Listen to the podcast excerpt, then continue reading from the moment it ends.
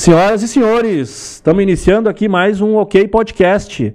Nós vamos bater um papo aí, não sei quem já viu aí na live do Mirko aí a nossa conversa, mas a ideia é essa mesmo, é um bate-papo descontraído entre amigos, sem muita pauta, sem muita frescura, né? E antes de começar aqui, eu vou dizer que as pessoas que, que pediram para vir o Mirko, né, antes mesmo de nós ter a ideia, nós tínhamos um nome, né? Para vir aqui. Isso é uma alegria, né? E daqui a pouco nós vamos ter aí milhares de seguidores, porque todo mundo que está entrando aí vai compartilhar, e vai curtir, vai se inscrever. Vamos dizer assim, um dos primeiros, né? Tivemos a presença do Mirko. E quem está aqui? O Tiliba. Senhoras e senhores, boa noite. Bom, não é para dizer boa noite, né? Agora já foi. Senhoras e senhores, uh, eu quero deixar um recado. Eu quero dizer que pedir para você se inscrever no canal aí, ativar o sininho para receber as nossas notificações. Mirko, muito obrigado. É uma honra ter você aqui conosco, né? Até porque foi realmente, eu sou testemunha que o teu nome foi citado. Para quando a gente começar, ah, leva lá o Mirko, bate-papo lá, que ele tem muitas histórias, né? E, e nós fizemos na sexta-feira um bate-papo lá, nosso local de trabalho, e realmente eu vi que Umas decepcionantes, que eu vou ter que falar aqui, né? Umas eu me decepcionei que tu me falou. Não, não, mas depois, depois, depois. Não, não, não. Mas valeu. Não, não, não. Nós vamos ter que averiguar isso aí, vamos trazer umas testemunhas. Eu decepcionado. Pra, mas, pra... Mirko, valeu, seja bem-vindo aí. de vocês. Uma honra estar aqui uh, nesse espaço também, muito bacana. E eu vou, como eu não tenho livro, como eu estava falando, certo? Eu vou deixar aqui para botar junto na coleção, junto com a da Camila, e do padre ali. Depois uhum. tem uma história do padre para contar também. Certo. Obrigado. um sorteio de uma sessão de acupuntura comigo. Não sei se isso é bom. É com agulhas. Não, né? eu vejo que é bom, sim. Mas o pessoal gosta. Uhum. Então, quem se inscrever, tem ali, ó, YouTube. Nesse ali, ó. OK, quem tá olhando pelo Face, entra lá no YouTube, se inscreve na página do, do Marconi. Toda segunda e quinta-feira tem direto aqui da o Ilumine, dá pra dizer, É, né? nós temos aqui um patrocinador um, aqui. Um, um, apoiador, né? Ou ele tá Isso pagando aí. vocês? Não, ainda não. ainda não, ainda não. Primeiro conseguir uns patrocinador para colocar aqui. Aí nós temos que conseguir monetizar. Como é que é? Monetizar. É, é, isso aí, vamos falar essa palavra. É, mas e aí, para depois nós começar, né, pelo menos a pagar as contas, o aluguel, a luz, né? Mas nós precisávamos trazer gente importante, né? Já começamos, né, aí, né? Já, começamos. começamos. Já, com... já é o terceiro aí, já estamos. é. Eu, pois é, eu vi aquele negócio de vender uma pergunta, né? Então você que está em casa e quiser fazer perguntas, pode perguntar pelo YouTube, pode perguntar pelo Face. E daí minha auxiliar técnica aqui, é, que é minha esposa, ela, uhum. ela te assiste. Ela faz a pergunta pra gente. Ela te assiste? E ela, sim. Sim, ela em casa também, pelo menos lá na minha mãe eu tenho dois fiéis. Ela que manda, na verdade, né? né? Então é isso aí, pessoal. Nós começando aí, se inscreve no canal aí, ativa o sininho aí para receber as notificações. O papo de hoje é com o Mirko. Nós estava pensando num sobrenome para ele, né? O sobrenome é Coronete. O pai dele mais famoso que todos os médicos históricos de Sapiranga, mas nós não vamos falar do pai dele, vamos falar dele, que também está entrando para né, os lendários do município, tanta coisa que ele faz, né? Eu não sei do que começar por onde. O rapaz aqui, ó, ele anda de skate, ele já pulou de paraquedas, ele já andou de asa delta, faz acupuntura, é um prafentrex, assim, sabe? Essa pessoa que tu anda na rua e tu, né, eu lembro dele, e aí algumas pessoas vão lembrar do tempo da Delmac, Sim. Sempre motivado, sempre né, entusiasta do que faz. geral, é, mas, mas, sempre com vontade. Delanina toda. Isso, mas o legal é, é, mas sempre com ânimo, entendeu? Eu acho que é isso que a gente precisa hoje, né? Pessoas otimistas, né? Quem vai dar errado tem um monte para dizer. Mas quem vai dar uma alternativa para dar certo, quem vai né, tentar apresentar uma alternativa um pouco mais inteligente, já são Infelizmente, um pouco menos. Tu quer que eu comece a história lá do começo mesmo? Não, começa da onde tu achar que tu Contigo, tem que começar. Não, vamos começar do começo, é, então. Lá em então casa, isso aqui é um bate-papo, então... Era mais ou menos um Natal, Ano Novo eu lá só de... vou mandar para uns amigos meus aqui assistir nós. Lá de 1970, Natal, Ano Novo. E meu pai e minha mãe fizeram festa, lógico. Nove meses depois eu nasci. Então, tem grande chance de eu ser fruto de uma bebedeira dos meus pais, né? Uh, minha mãe, minha mãe já tinha duas filhas, que é a Mayra e a Triana, são duas irmãs mais velhas. Depois meu pai casou novamente, teve mais dois filhos, que é o Fábio e a Fabiane, são um casal de gêmeos. Eu desde pequeno morei em cima da farmácia, estudava ali no colégio das irmãs, era perto de casa. Depois passei a estudar no Genuíno. Depois do Genuíno fui para o colégio estadual E depois do estadual fui para Unicinos. E depois da Unicinos fui para Ubra. Então, uh, passando um pouco de histórico já bem rápido, né, para não entrar muito em detalhes. Eu sou farmacêutico, sou formado em, em farmácia em 1999. Depois fiz uma pós-graduação em acupuntura e, de, e depois da, da, dessa pós-graduação fiz mais duas especializações dentro da acupuntura mesmo.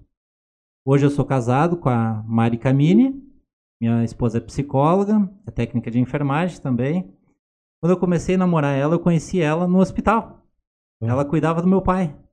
E daí eu fui visitar meu pai, acabei conhecendo ela e conversei um pouco e meu pai veio a falecer um tempo depois, uns dois meses depois.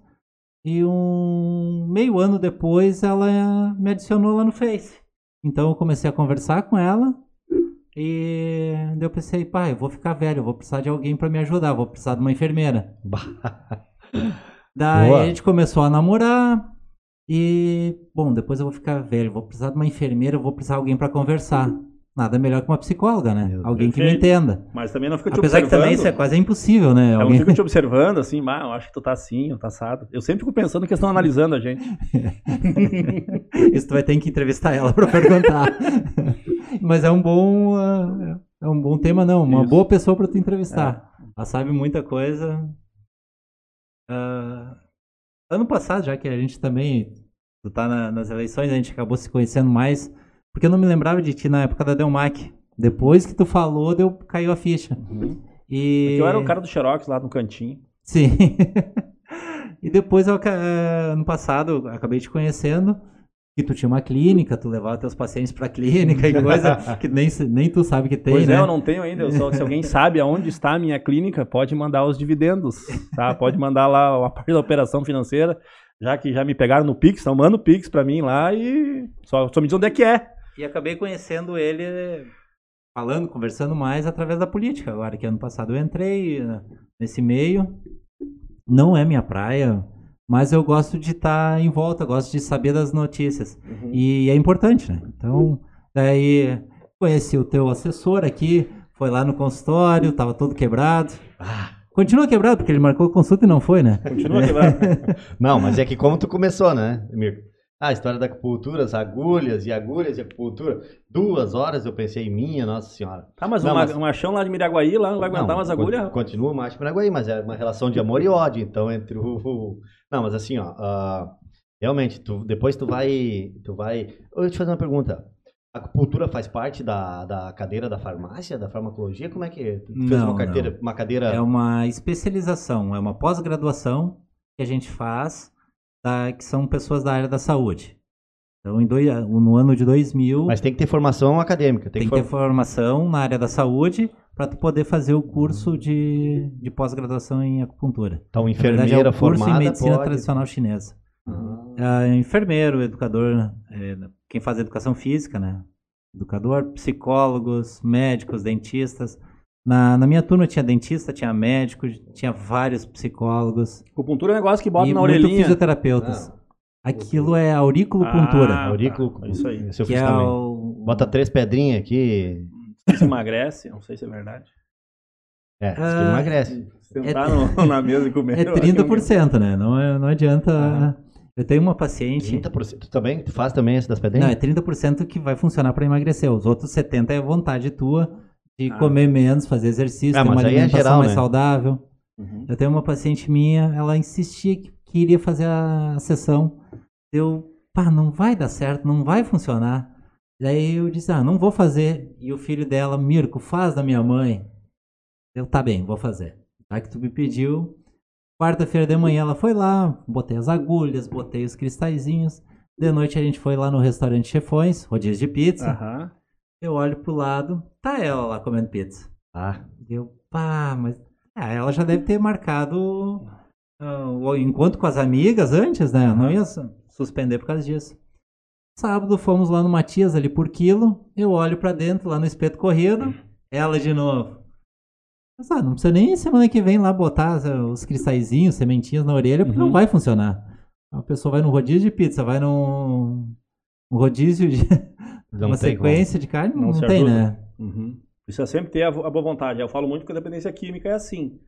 É, a gente pode internar ele, pode levar para uma clínica em São Paulo, pode colocar numa clínica em Porto Alegre, pode levar para o melhor espaço. Pode ter um spa, pode ter um médico lá, pode ter. Eu não tenho em casa médico, pode ter uma piscina, pode ter tudo. Se não tiver a contrapartida dele, né, no meu caso, ele tem que querer. E ele só vai querer se ele tiver algum tipo de prejuízo, senão ele não vai querer. Mas isso é no meu, né? No meu, no meu negócio lá, né? Mas e aí, Mirko? Uh, vi que tu tem alguns esportes radicais aí que tu participa. É. Vamos começar pelos esportes, que eu contei a ah, história rapidinho sim, ali. A esposa sim, ele já limpou em casa, tá tudo certo, é, vai poder tá voltar. Okay, certo. Né? Eu também daqui a pouco tenho que falar para poder. Já fiz o agrado ali, isso, né? uh, isso aí. Uh, eu sempre gostei muito de esportes, então a gente tinha uma quadra de, de futebol ali perto de casa. O, a gente ia ali jogar futebol, tudo. Com 12 anos eu fui comecei a jogar no Novo Hamburgo. Foi longe? Fui, fui jogar no Novo Hamburgo quando eu tinha 12, 13 anos. Aos 14 eu fui pro 15. E daí eu comecei a andar de skate. Daí eu andei de skate, jogava vôlei. Daí foi, né, foi, fui fazendo vários esportes ao mesmo tempo. Lá pelos 17 eu larguei o skate. Daí fiquei só no vôlei. O vôlei depois eu acabei jogando na Inter Ubra. A gente foi vice-campeão estadual, disputou a seletiva da, da Superliga, entrou na Superliga. Uh, futebol abandonei, ou ele me, ele me abandona, abandonou na verdade. E nesse meio tempo, lá com uns 22, 23 anos, eu comecei o voo livre. A gente tem um baita do morro, tem esporte para fazer aqui, eu comecei a voar de asa delta. Então tenho mais de mil voos aqui no, no nosso Ferrabras. Fui presidente da GVL, Associação Gaúcha de Voo Livre.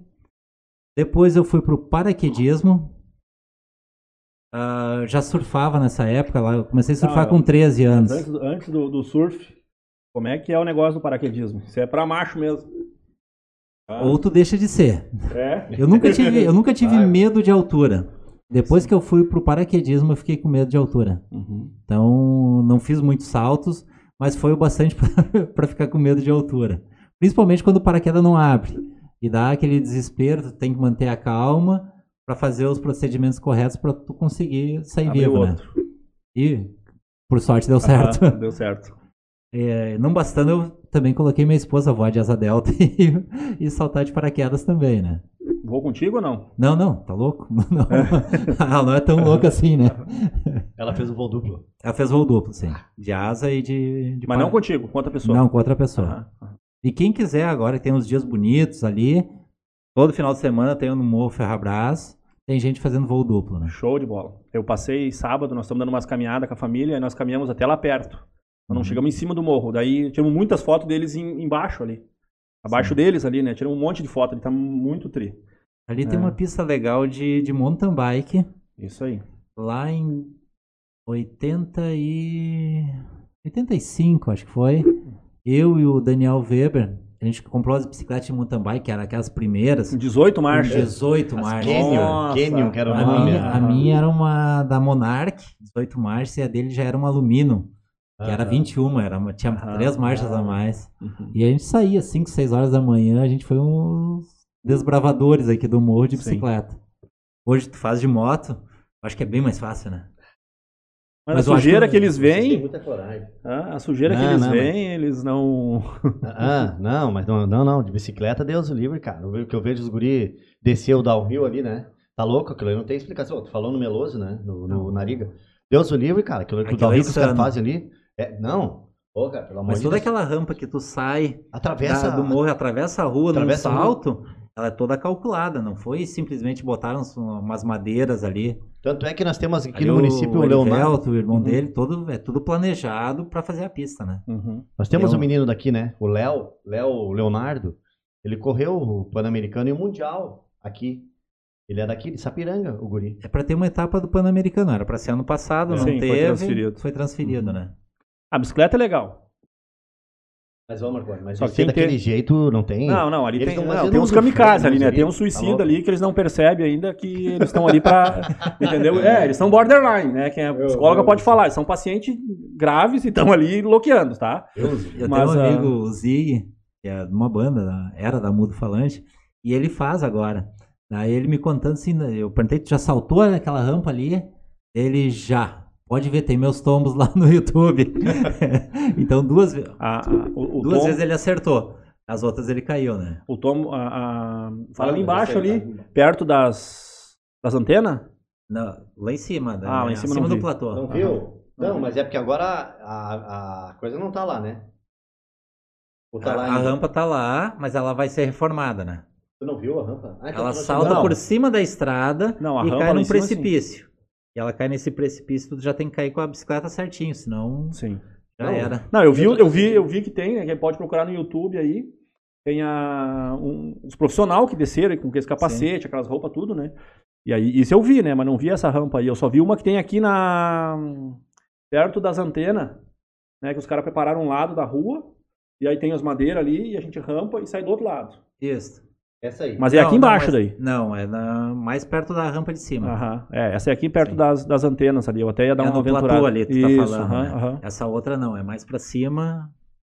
E que recurso que nós temos, né? O Morro Ferrabras. Uh, coisa pessoal, de, de louco agora eu vou te falar, tá? O pessoal fazendo caminhadas todo final de semana. Tem o pessoal da, do ciclismo. Tem o pessoal fazendo uh, rapel. Trilha de moto, trilha de moto. Trilha de moto, rapel nas cascatas uhum. lá do, da, da família de Lima, Deberovski, toda, toda uhum. essa área ali. Então a gente tinha o aeroclube na cidade, tinha o aeromodelismo também. Uhum. Então a gente é muito, é, muito bem provido de, de esportes. esportes, né? Então tinha o Caio com a equipe de handebol, que também era muito forte, na, foi campeão sul-americano. Sim. Então, E se nós quiséssemos aproveitar mais o morro, para nós sugar um pouco aí também, né? Pra daqui a pouco aí eu vou ganhar umas ideias, daí depois a gente diz que é nosso. Uhum. Uh, por que não bota um bar lá em cima?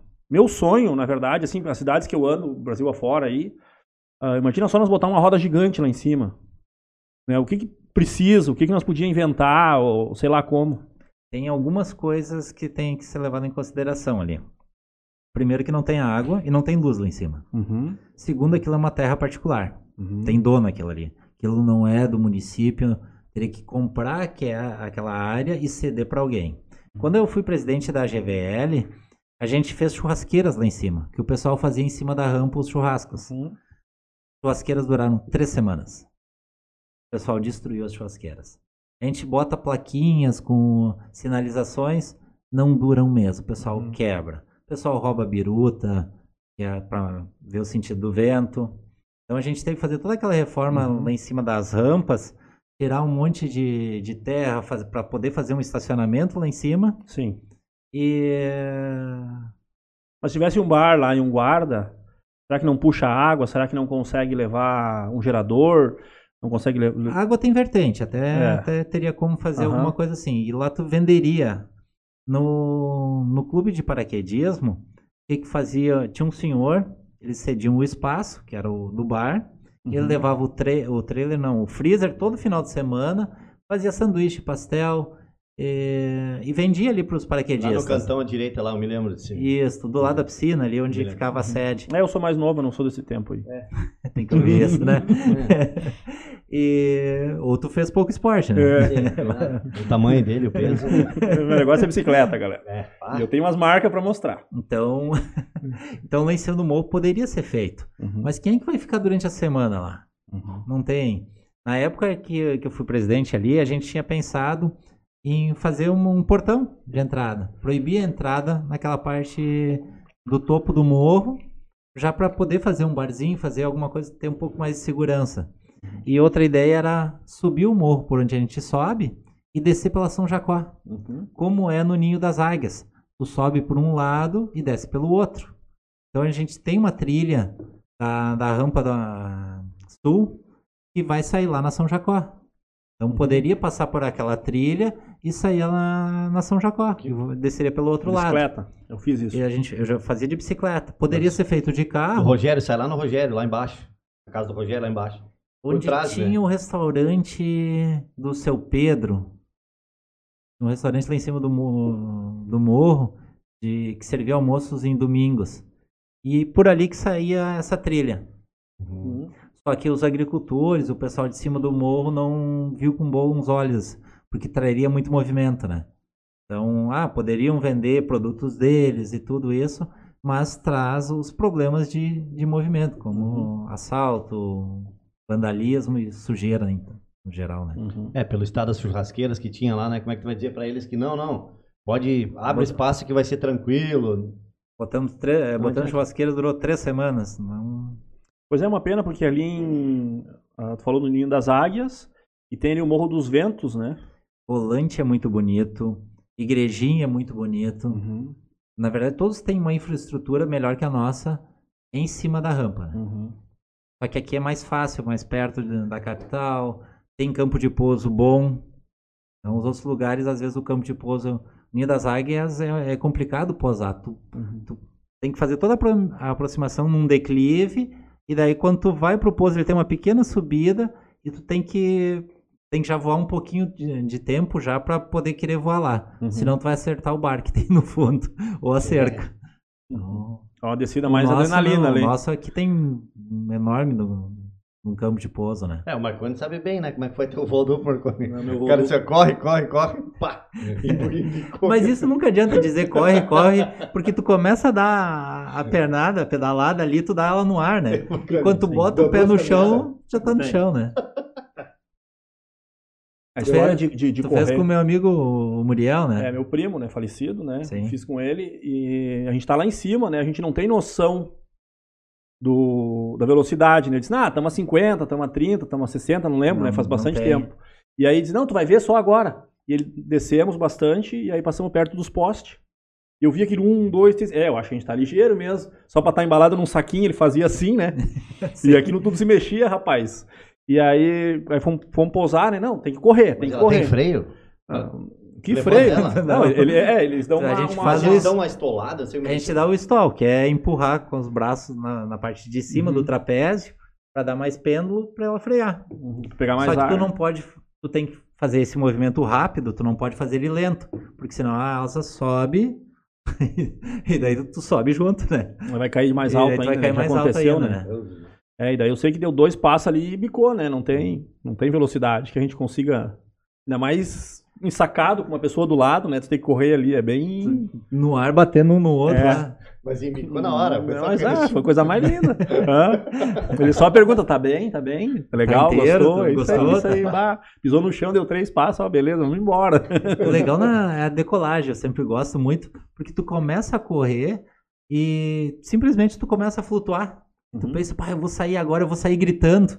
Primeiro voo meu, simplesmente saí, eu vou sair gritando. Quando eu olhei, tava voando, ué.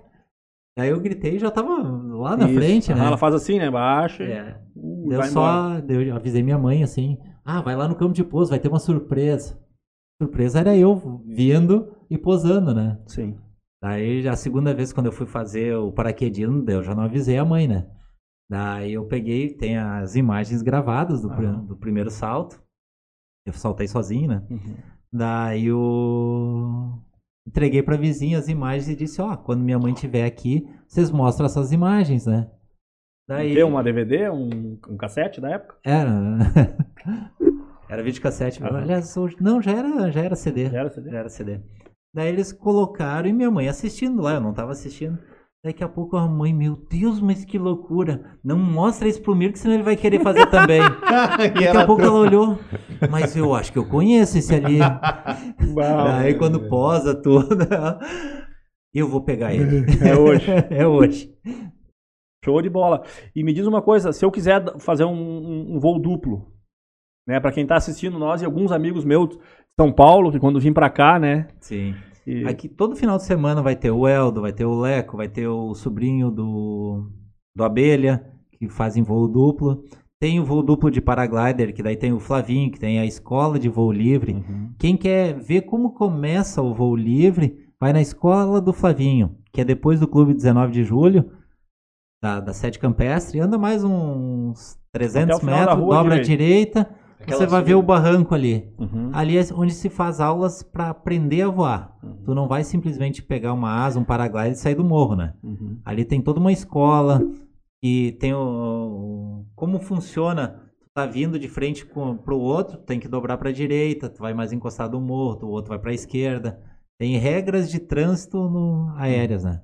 E o que, que, é mais? O que, que é mais? Assim, não vou falar mais perigoso, porque esporte é esporte. Mas assim, ó, asa delta ou o paraglide, porque não sei o que, que pode fechar, qual é o risco maior, então para não falar mais. Asa delta é mais seguro. O paraglider, às vezes, ele fecha.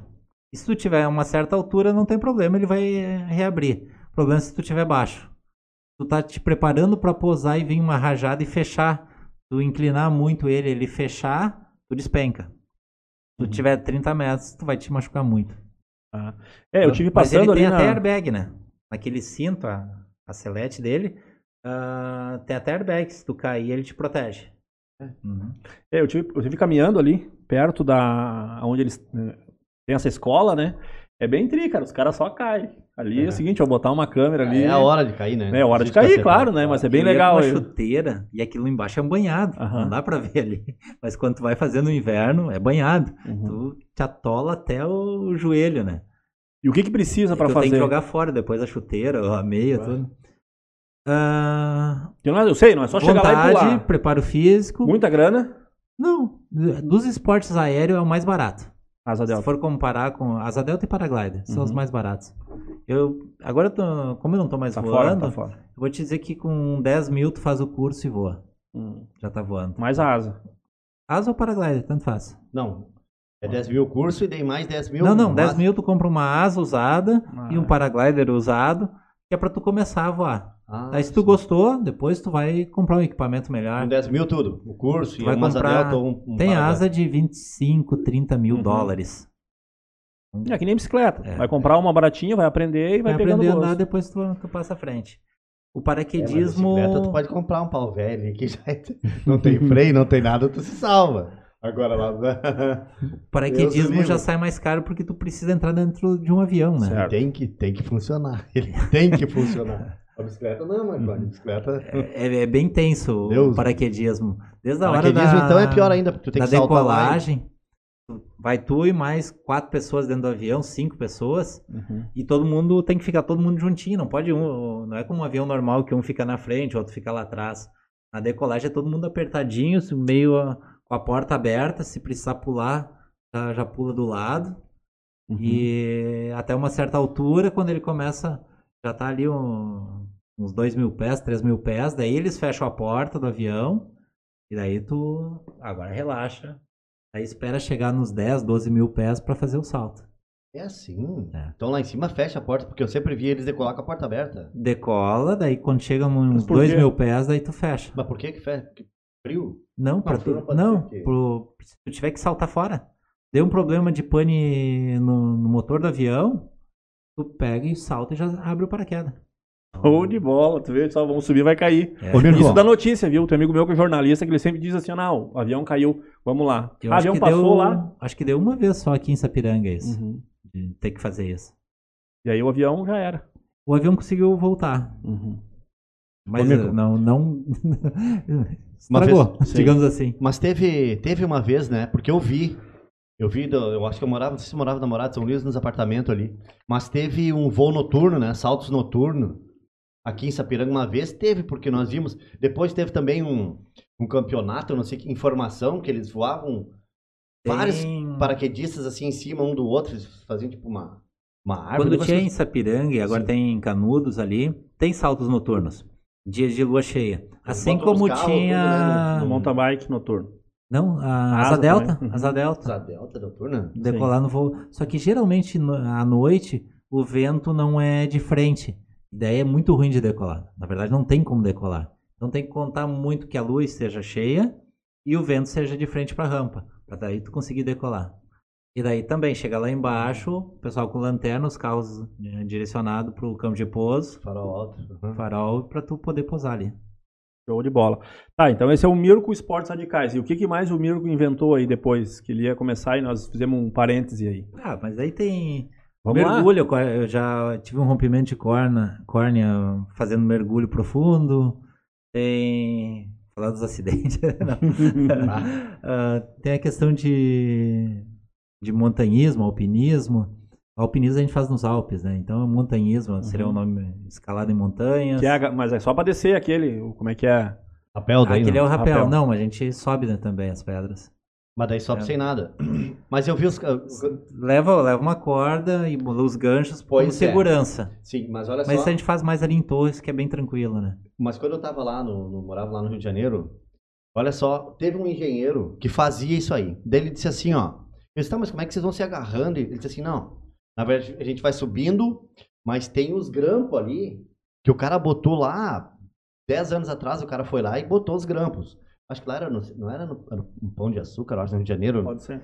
E ele tem a assim, trilha do fulano, que daí ele fez toda a marcação. Exatamente. Daí eu disse assim, mas dá para confiar que, ele, que aqueles grampos ainda estão... Ele disse assim, não, não, é 100% seguro. Mas tu olha na internet a posição que tá os grampos e daí tu vai subindo, vai chegar, tu cansou, tu clipa ali e fica, né? E aí tu sobe mais um pouco. Mas, cara, tu tem que confiar no que o cara fez há 10 anos atrás, uma coisa. Tá vai ver que tem uma fenda que tu vai conseguir te prender com as mãos, vai conseguir engatar o pé em algum lugar, daí tu bota aquilo como segurança, né? Uhum. Mas o grampo quem botou foi um outro lá atrás. Um outro há muito tempo tu atrás. Já pensou, né? cara? Uhum. Que, que coragem, né? Não, mas só em fato de subir lá, eles têm que ter muita coragem. Mas é. aquilo não, não oxida nada. E de tempo em tempo, na verdade, é trocado, né? Uhum, uhum. Falou em mergulho, né? Ali o, nós temos, nós três que temos um amigo em comum, né? O Magnus ali da, da Nader. Aí o Magnus tem esse negócio aí de mergulho. Uhum. Ele tem esse equipamento na casa dele. Deu dia nós fomos lá, fazer um churrasco lá e disse, ô Tiriba, experimenta aqui. Aí me botou esse negócio aí, esse, esse negócio de mergulho. Cilindro todo. Cilindro. E eu usei aquilo, e eu entrei dentro da piscina. E, e me deu uma agonia, cara. Aí eu afundei e ele pisou nas minhas costas. E disse, ó, oh, tu pode mergulhar, não tem problema. Tu, eu tava com o equipamento. Uhum. Mas me deu uma agonia, uma agonia terrível. Dentro da piscina dele, né? Claro que foi coisa de segundos assim, mas eu, eu não o problema consegui... é tu ficar calmo para poder respirar. Pois é. Tu começa a respirar muito rápido. Muito, muito rápido. Mas é uma sensação terrível. É uma sensação de claustrofobia total, cara. Tu tá embaixo d'água. É que, é que nós não estamos acostumados a ficar embaixo d'água mais que um minuto. É, mas a questão então, acho que não é vai... ficar embaixo d'água. O problema é os aparelhos que tu tem, que tu tem que te acostumar é com. Não, eu acho que é mais por, por estar debaixo d'água mesmo. Que, é que se tu não tiver com o aparelho, tu não, não respira. Daí tu começa a respirar uhum. intensamente. E ele é, diz assim, é... ó, ó, tu respira. Isso que eu tava com a, com a máscara dele, a o, o óculos, e é, tudo. Tampava o nariz, né? E ele dizia, tu, tu respira pela boca lá embaixo, mas era uma sensação estranha. E ele falou para nós que a profundidade tem a ver com a longevidade, né, lá embaixo. É um cálculo que faz. Tem toda a questão de pressão. É, um curso. No, no dia que eu quase perdi o olho, a gente fez um mergulho de 30 e poucos metros, 34, 35 metros na Ilha do Arvoredo. Depois, uh, na Ilha Deserta. Depois a gente foi para a Ilha do Arvoredo, a reserva do Arvoredo. Ali foi um mergulho baixo, só que a, a tira da máscara estava muito apertada.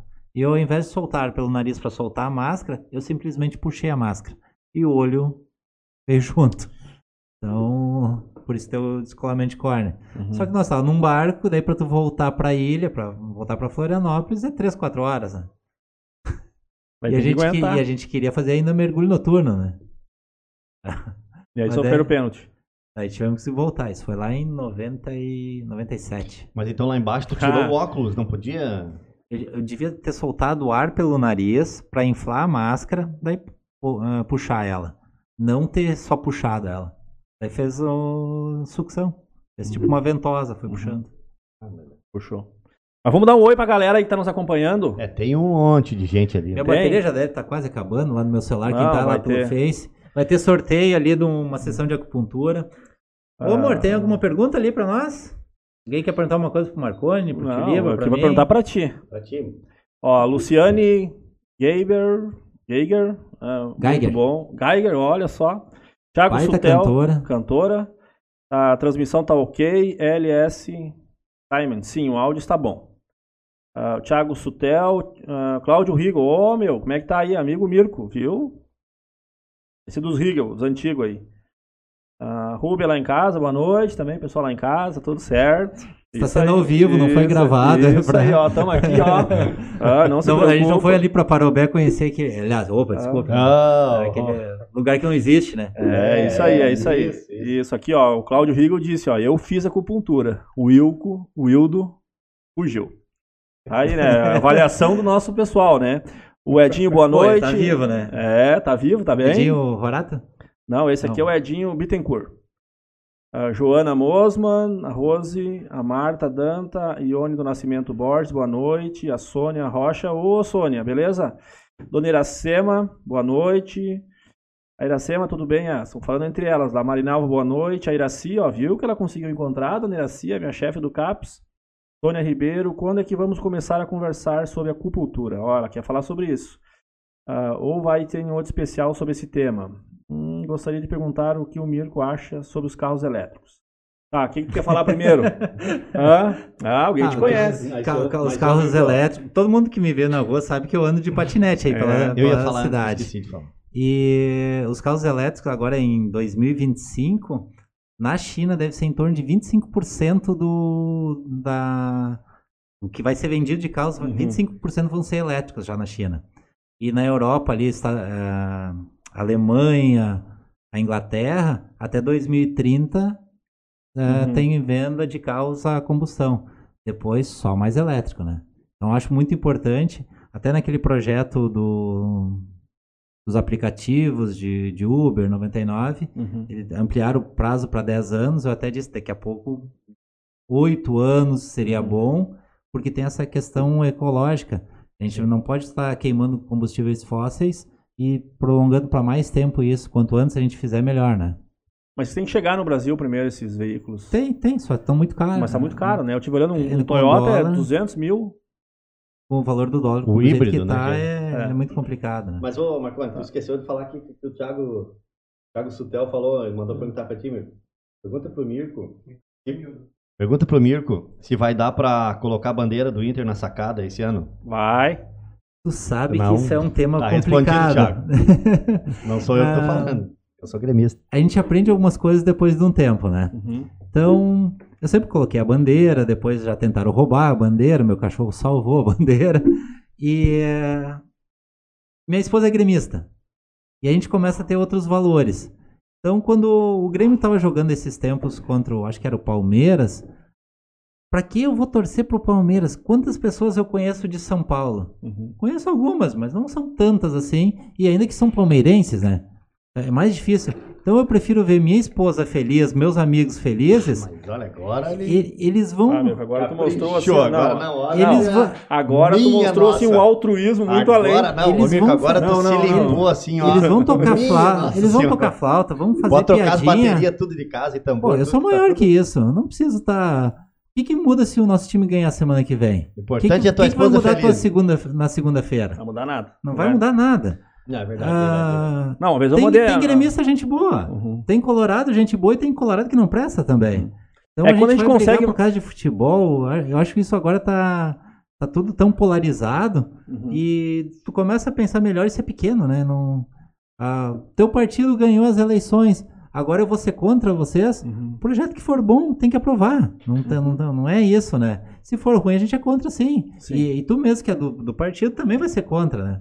É, se é ruim. Então... Mas a questão da, da bipolaridade, né? A Grenal e tal, lá em casa também é o mesmo esquema, né? E daí as filhas dividiram, né? Uma é colorada e uma é gremista. Mas lá a gente não tem esse altruísmo todo aí. Eu, Mirko, nós lá em casa ainda preferimos dar uma incomodada, entendeu? Quando o Inter tá jogando contra uhum. outro time, a Mari assiste o jogo e vibra pra, comigo. Uhum. Não, não vibra não.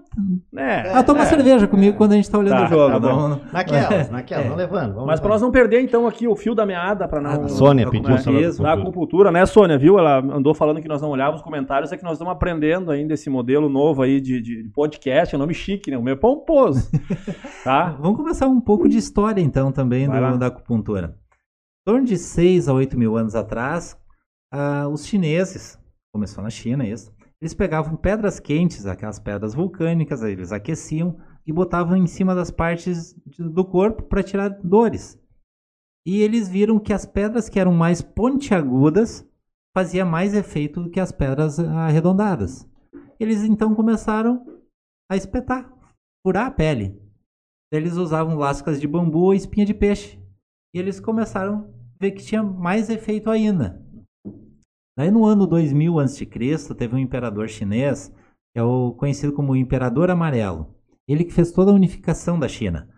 Nessa unificação, ele juntou, eles começaram a falar a mesma língua, todos, todos os povoados começaram a falar o mandarim, o sistema de medidas, que é em tsum, não é em centímetros, começaram a usar, e pegaram todos os curandeiros que tinham na, nas vilas Uhum. Vamos reunir esse pessoal e vamos botar tudo no papel.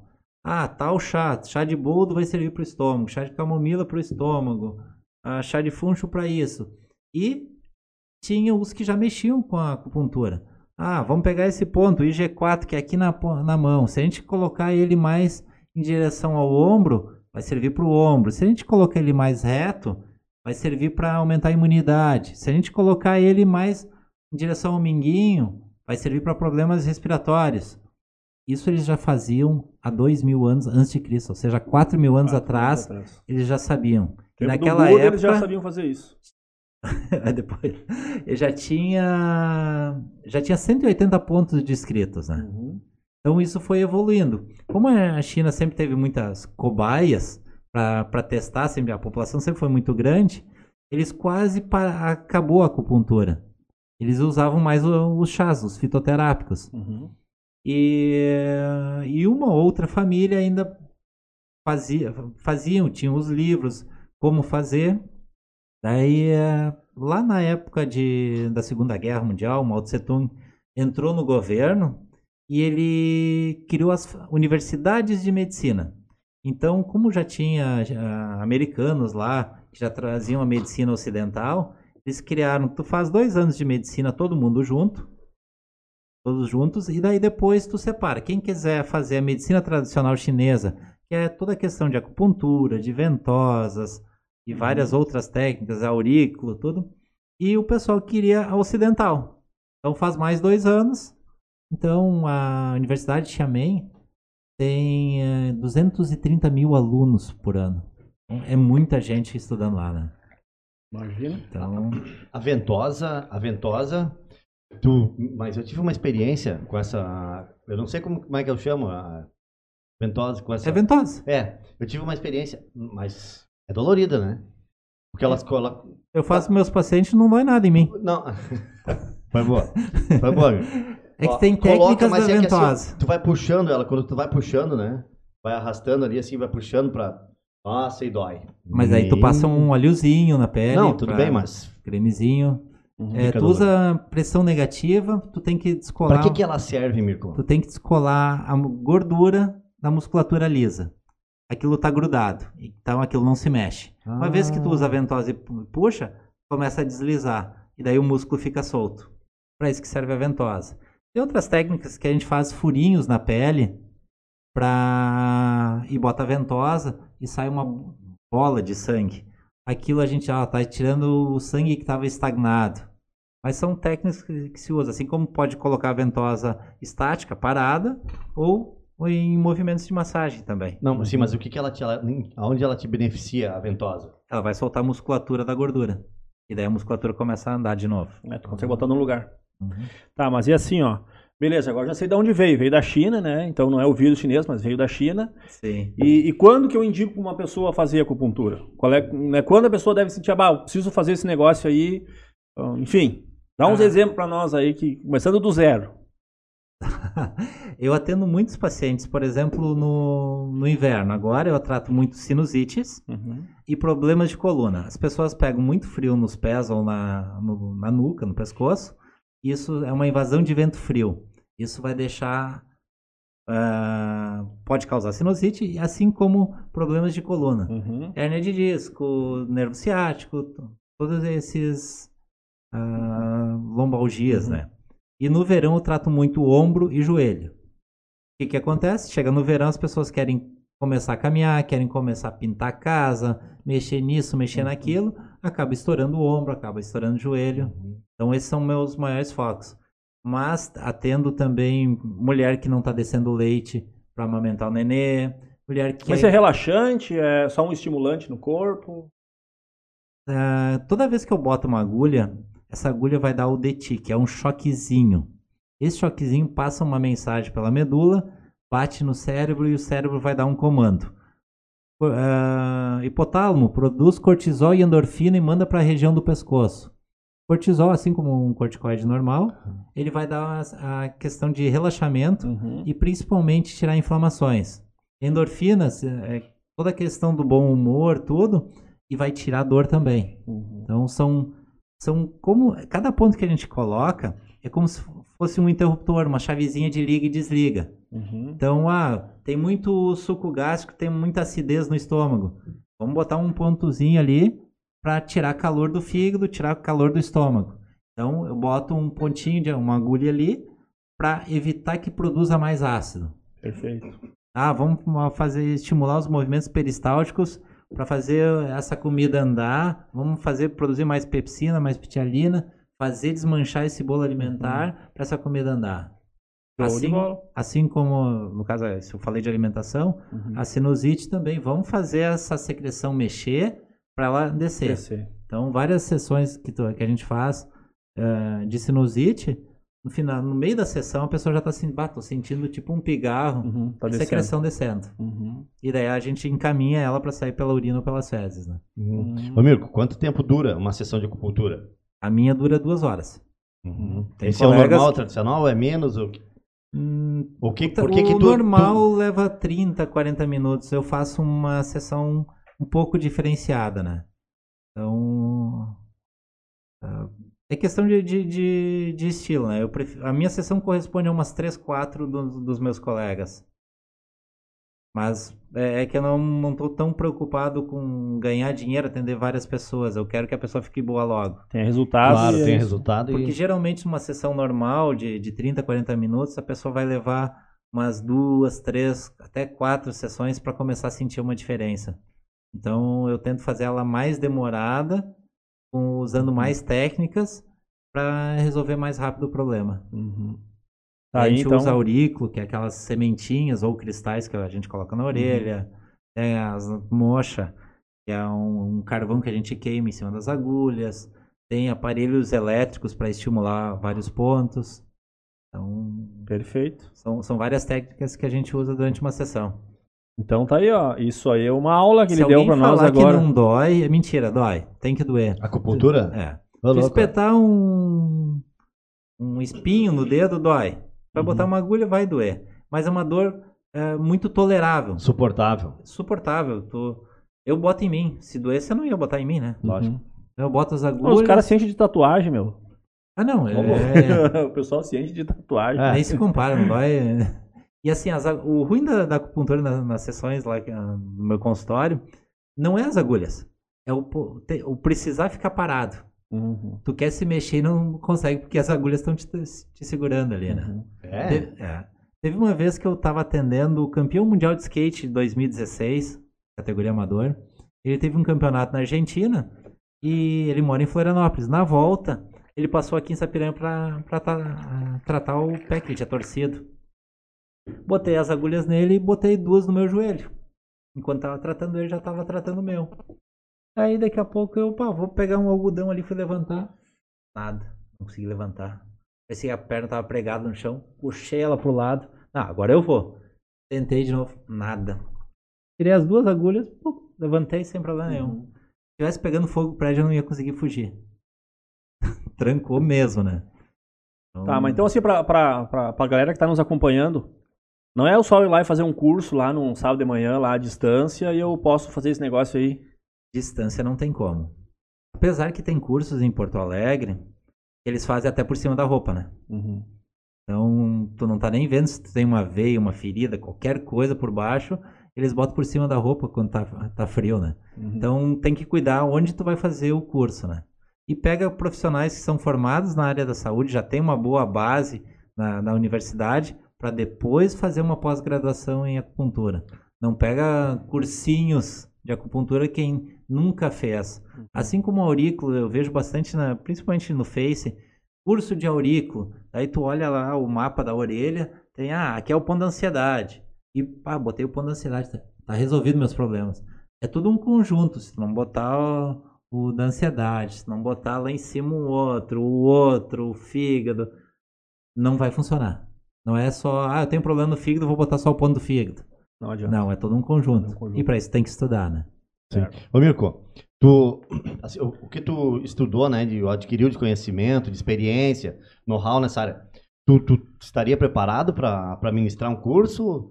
Ou tu ter, teria que ter uma especialização ou certificações?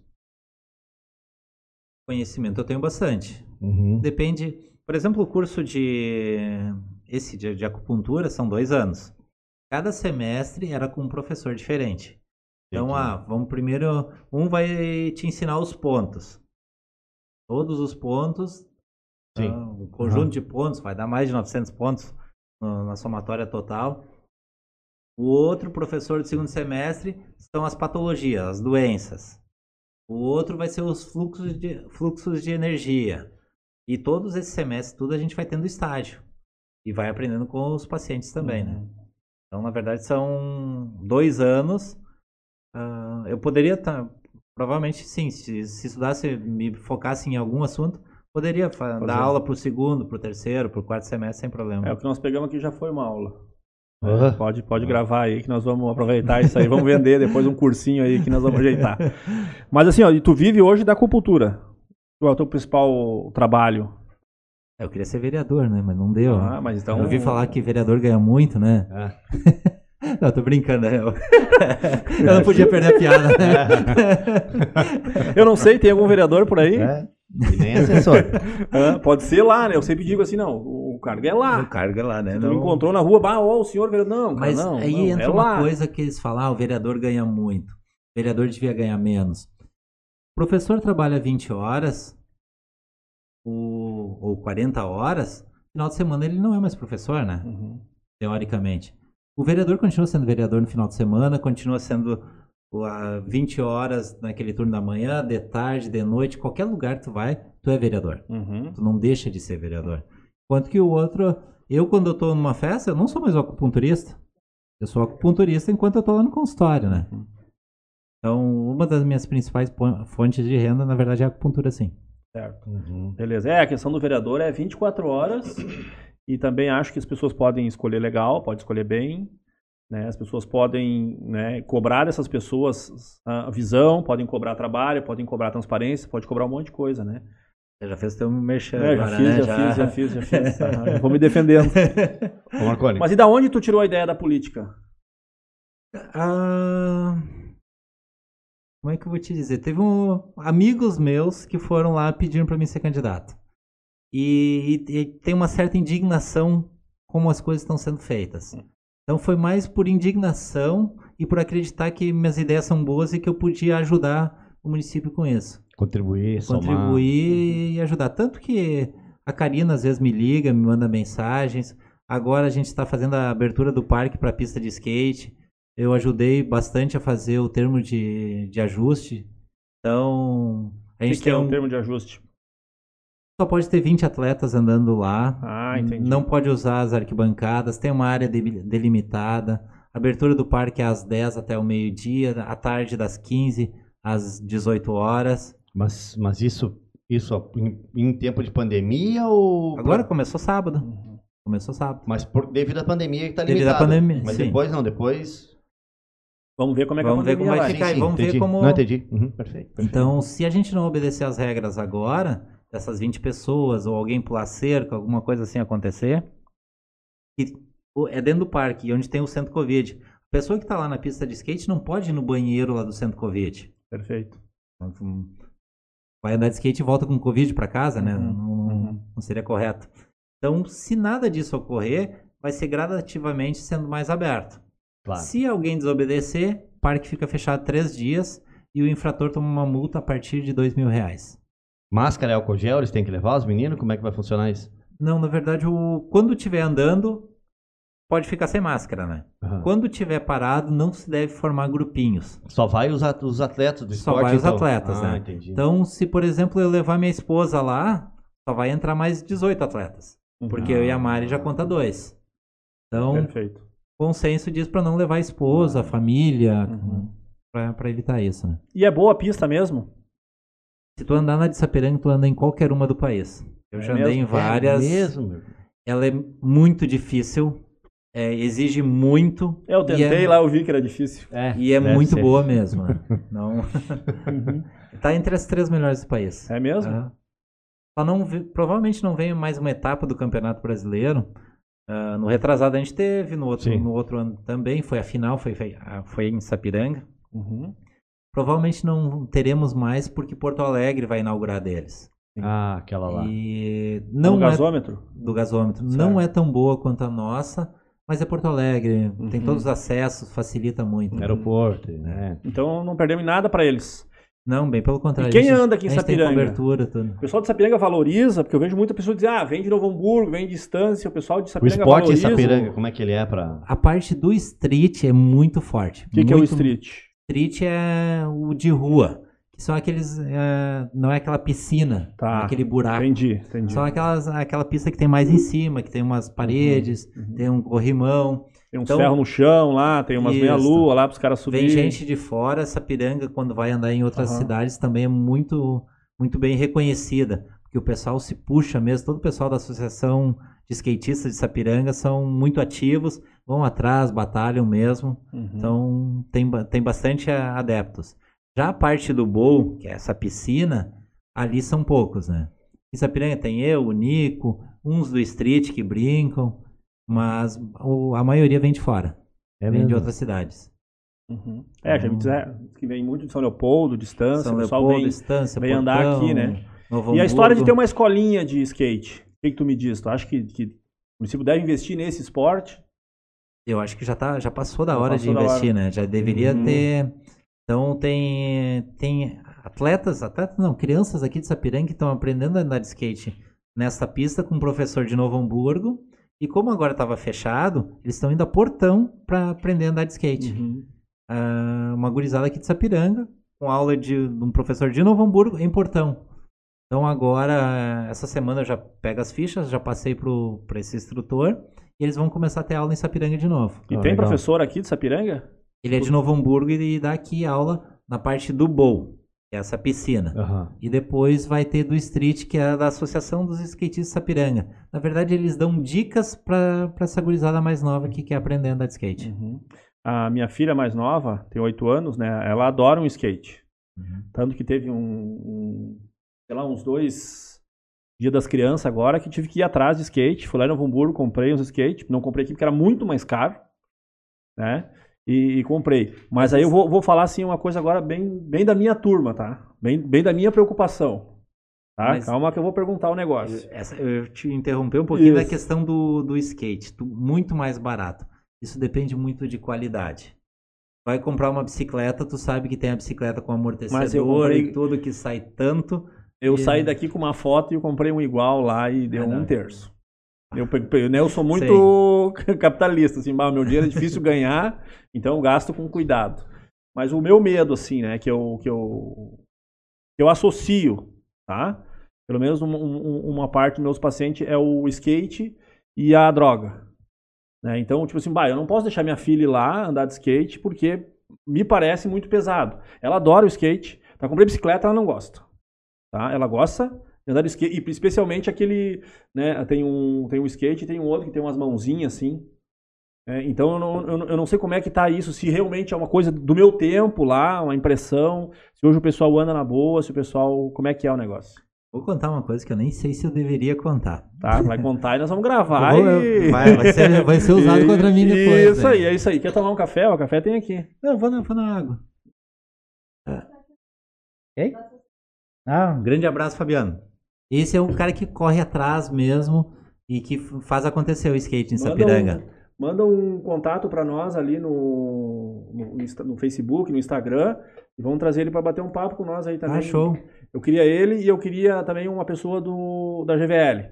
Mas ah. só um parêntese aí, depois eu vou dar um oizinho aí, eu vou dizer que a pessoa que instalou o microfone ficou bom. Mas é, depois, depois. O pessoal, tá, o pessoal tá comentando aí. O... É, isso aí, vamos comentando vou, aí. Vou contar essa história. O LS então. tá pedindo aqui. O... Uma pessoa lá da, é, do skate aqui de Sapiranga um dia chegou em mim. Ah, Mirko, tu é o tio chato que sempre tá incomodando o pessoal que tá fumando lá nas arquibancadas, né? Eu sim, eu sou o chato que e vou continuar. Ele, tu sabe tá que tem uma gangue que domina a cidade? Eu não, não sei. Ele sim, existe os manos e os bala na cara. Os manos são aqueles que, que escrevem, fazem as pichações de 14, 18, 12 é o, uhum. código deles, deles, ali. Uhum. E tu tá atrapalhando o negócio deles. Ah, Daí eu, tá, mas peraí. É proibido, não pode. Não. É, mas tu sabe que vão liberar? Eu, não, não vão liberar tão cedo. Liberou na, no Uruguai foi por questão de pagarem os políticos e tu só consegue comprar sementes da Monsanto. Não pode sair plantando. E o Brasil é muito grande, não vai ter como fiscalizar. Sim. E Daí ele, pá, Mirko, mas os guris estão ali. E, tem todo o mato, quer fumar? Fuma lá no mato, não uhum. fuma aqui na pista de skate. Tem atleta olímpico treinando aqui em Sapiranga, daqui a pouco vai fazer uh, teste e vai dar positivo, e o cara vai perder patrocínio, vai perder a chance de ir uma Olimpíada, talvez. Uhum. Então, não, a gente não pode ratear com isso. Ele, ah, não, mas sabe que o, o, traficante sabe onde tu mora, ele sabe que tu vem de carro, daqui a pouco ele vai furar teus pneus, arranhar teu carro, fazer uma coisa contra ti.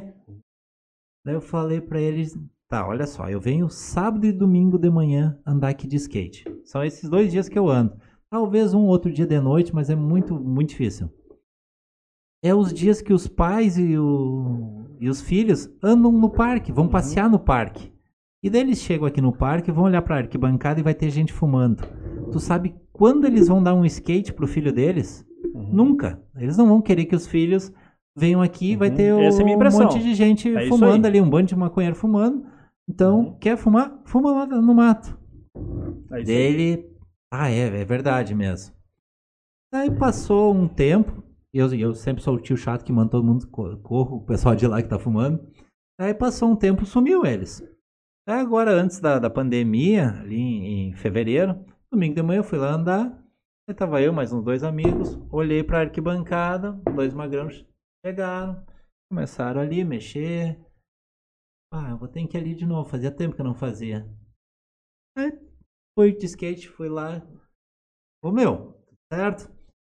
Seguinte, eu vou pedir se vocês forem fumar, não fumem aqui, fumem lá no mato. Aqui tá, aqui é, a gente não quer que fume. Ah, é, eu esqueci o acordo que vocês têm. Eu descobri que eu tinha um acordo com os uhum, manos. Uhum. eu não sabia.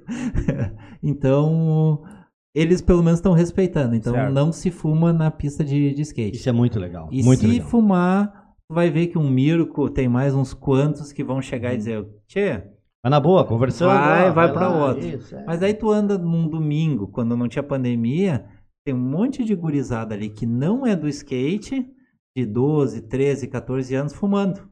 Uhum. E eles estão fumando porque eles gostam? Não, porque eles têm que aparecer. Então tu, como trabalha nisso, sabe uhum. muito bem. Não é pelo prazer que possa dar de fumar, de beber. Uhum. Não. É, é para aparecer mesmo. É isso aí. Eles é querem parecer é o... mais adultos. É, a grande parcela que entra é justamente por causa disso, né? E eu digo que não vai ser liberado, né? Tá, tá sendo uma, uma manobra muito grande no Congresso e especialmente assim, né? O que liberou no Uruguai ali que tu falou, né? É um sítio. O Uruguai tem 3 milhões de habitantes, um pouquinho mais, né? 3 milhões e, e 700. Para tu plantar no Uruguai, tu pode plantar de 5 a 12 pés, uhum. não pode ter mais. E as sementes que tu tem que usar são as da Monsanto, que é essa empresa multinacional que produz sementes. Como é que tu ia fazer isso aqui no Brasil? Não, não tem como. Ah, vamos produzir só no Rio Grande do Sul, vamos produzir só em Santa Catarina. Por que, que os outros não podem? Uhum. Não, não tem. Não é viável para essa Monsanto pagar 513 deputados para conseguir a liberação, né? Sim. Mas aí, isso, isso era a minha impressão uh, do skate, né? Tá muito associado para mim, né? E outras pessoas já me disseram isso que tu falou, né? Então que era uma coisa um pouquinho melhor, que não era né, que não precisava se preocupar, se fosse acompanhar, que elas fossem tu lá pode andar. levar tuas filhas lá andar Isso. sem problema. Geral, muito, lógico, se tu levar uma noite qualquer, assim, durante a semana, corre o risco de tu encontrar gente usando. Uhum. Mas se tu for uh, sábado, domingo, dia da semana, de manhã, mas sábado e domingo principalmente, uhum. tu vai ver famílias lá tomando chimarrão, conversando, jogando bola, uh, indo ali na, na quadra poliesportiva. Beleza. Depois indo lá andar de skate. Tem um pessoal que faz aula de circo, daí tá lá brincando também. Uhum. Então não... Show é bem bola. família mesmo. E o skate legal, assim, ó, não, não é de andar, né? Eu tomei uns tombos aí uma vez aí, andando nas canchas da Coab ali, e eu passei vários dias ali sem me mexer. Não é de andar. Como? Tá? Não, não, eu batia nuca. Eu batia nuca assim, e vou dizer assim, eu me mexia assim, ó. Eu devia ter na acupuntura lá do Mirko. E era assim, ó. Tá? Então não é muito mandar. Eu gostava de andar de bicicleta. Mas é trimassa ver os caras fazer, aqueles que sabem, né? Porque eu também vejo ali, e aí agora vai uma crítica ao pessoal que anda de skate. Mas eles testam 20 vezes aquelas manobras e cai, e, e o skate escapa. Mas é que eles aprendem tá a cair, né? Tu tá chutando por baixo 20 vezes. É bah, muito mais. É difícil, muito né? mais. Bah, mas, mas, mas aprende a cair, né? Porque é impossível, não tem, cai ali, se rola tudo. Como é que não se deixa ponta Eu andei de skate ali, até os 17 anos. Daí parei de andar, voltei a andar aos 43. Aí eu fui andar com esse campeão mundial que estava aí, uh, numa pista, num half pipe em, Novo, em Porto Alegre, tem 4 metros a parte baixa dele. E daí no aquecimento eu fui fazer coisas que eu não. Eu fazia só aquecido. E eu fui fazendo aquecimento. Não deu outra. Caí lá de cima dos 4 metros e bati a coluna, quebrei o cox.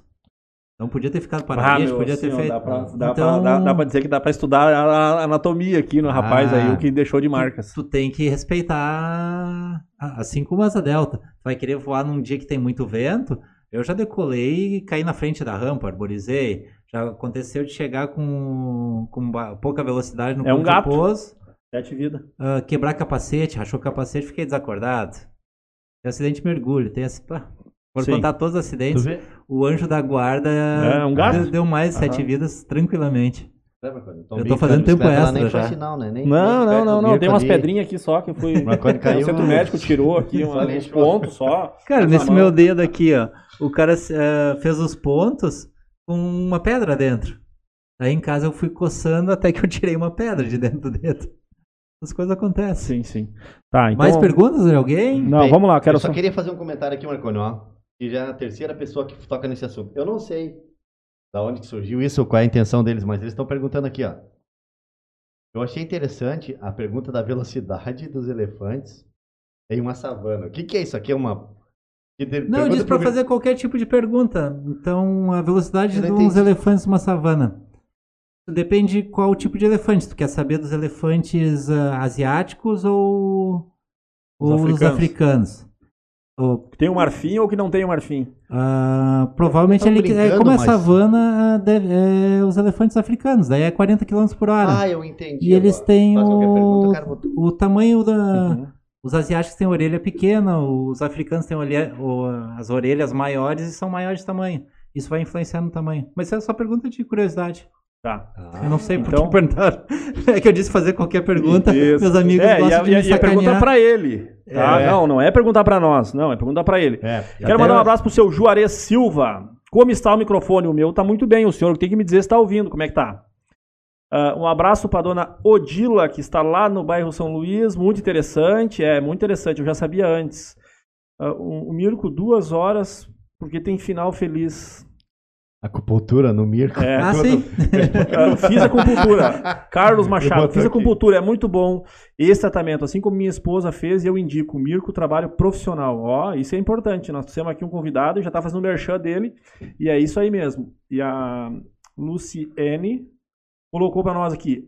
Acupuntura exige aprofundamento, bem observado pelo Mirko. É isso aí.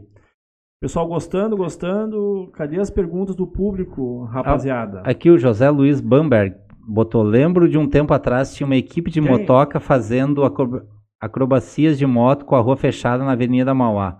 Que tal se fizesse um projeto para fechar uma rua para a rapaziada mandar uns graus? Já temos providenciando. É, é esse aí, esse aí já... já... Já temos até um local. É porque deu já um rolo. Só que tem uma coisa que eu, eu acho... Tem que falar. Tem muitos menores andando de moto. Uhum. Muitos. Empinando onde não deve.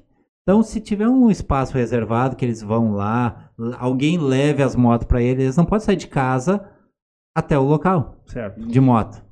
Porque eles são menores, não sim. pode. Na então, verdade, mas na... mesmo lá eles não poderiam andar. Local fechado pode. Pode. Local fechado sim. Dentro de um terreno fechado sim. Uhum. Uma rua pública não. Mas nós tentamos fazer, até a gente tem uma tem uma, um, um projeto pode levar desse... numa pista de, de motocross, um guri de 10 anos e ele sai andando lá. Tá. É. Nós até tem uma ideia, um projeto desses aí, Mirko, Uh, mas assim, ó, uh, o que, que foi colocado, né? A prefeitura, para ela dar a liberação desse espaço, até porque eu, eu, sou motociclista e eu pratico esporte. Então, ela, ela cede o espaço. O que, que aconteceu? Antigamente o pessoal tinha na São Luís, lá, lá próximo ao Daibi. Lá eles faziam as manobras, fechavam com os. Daí deu um acidente lá. Uhum. E, e, é muito longe. Na, na, era muito longe. O que, que a prefeitura alega? Que é muito longe o, o, a emergência geralmente no sábado. A, a UPA. O que, que eles pediram? Eles pediram que nós conseguíssemos um, um espaço próximo à UPA. Entendeu? Porque daí se desse um acidente que nem, que nem deu na São Luís, que o menino caiu lá e, e bateu a cabeça, pelo menos está próximo à UPA. Porque eles não iam disponibilizar uma ambulância para colocar lá. Esse é o medo, porque quem for dar autorização vai assinar. Sim. a liberação. E se assinou a liberação, e daí, próxima UPA, tem um espaço.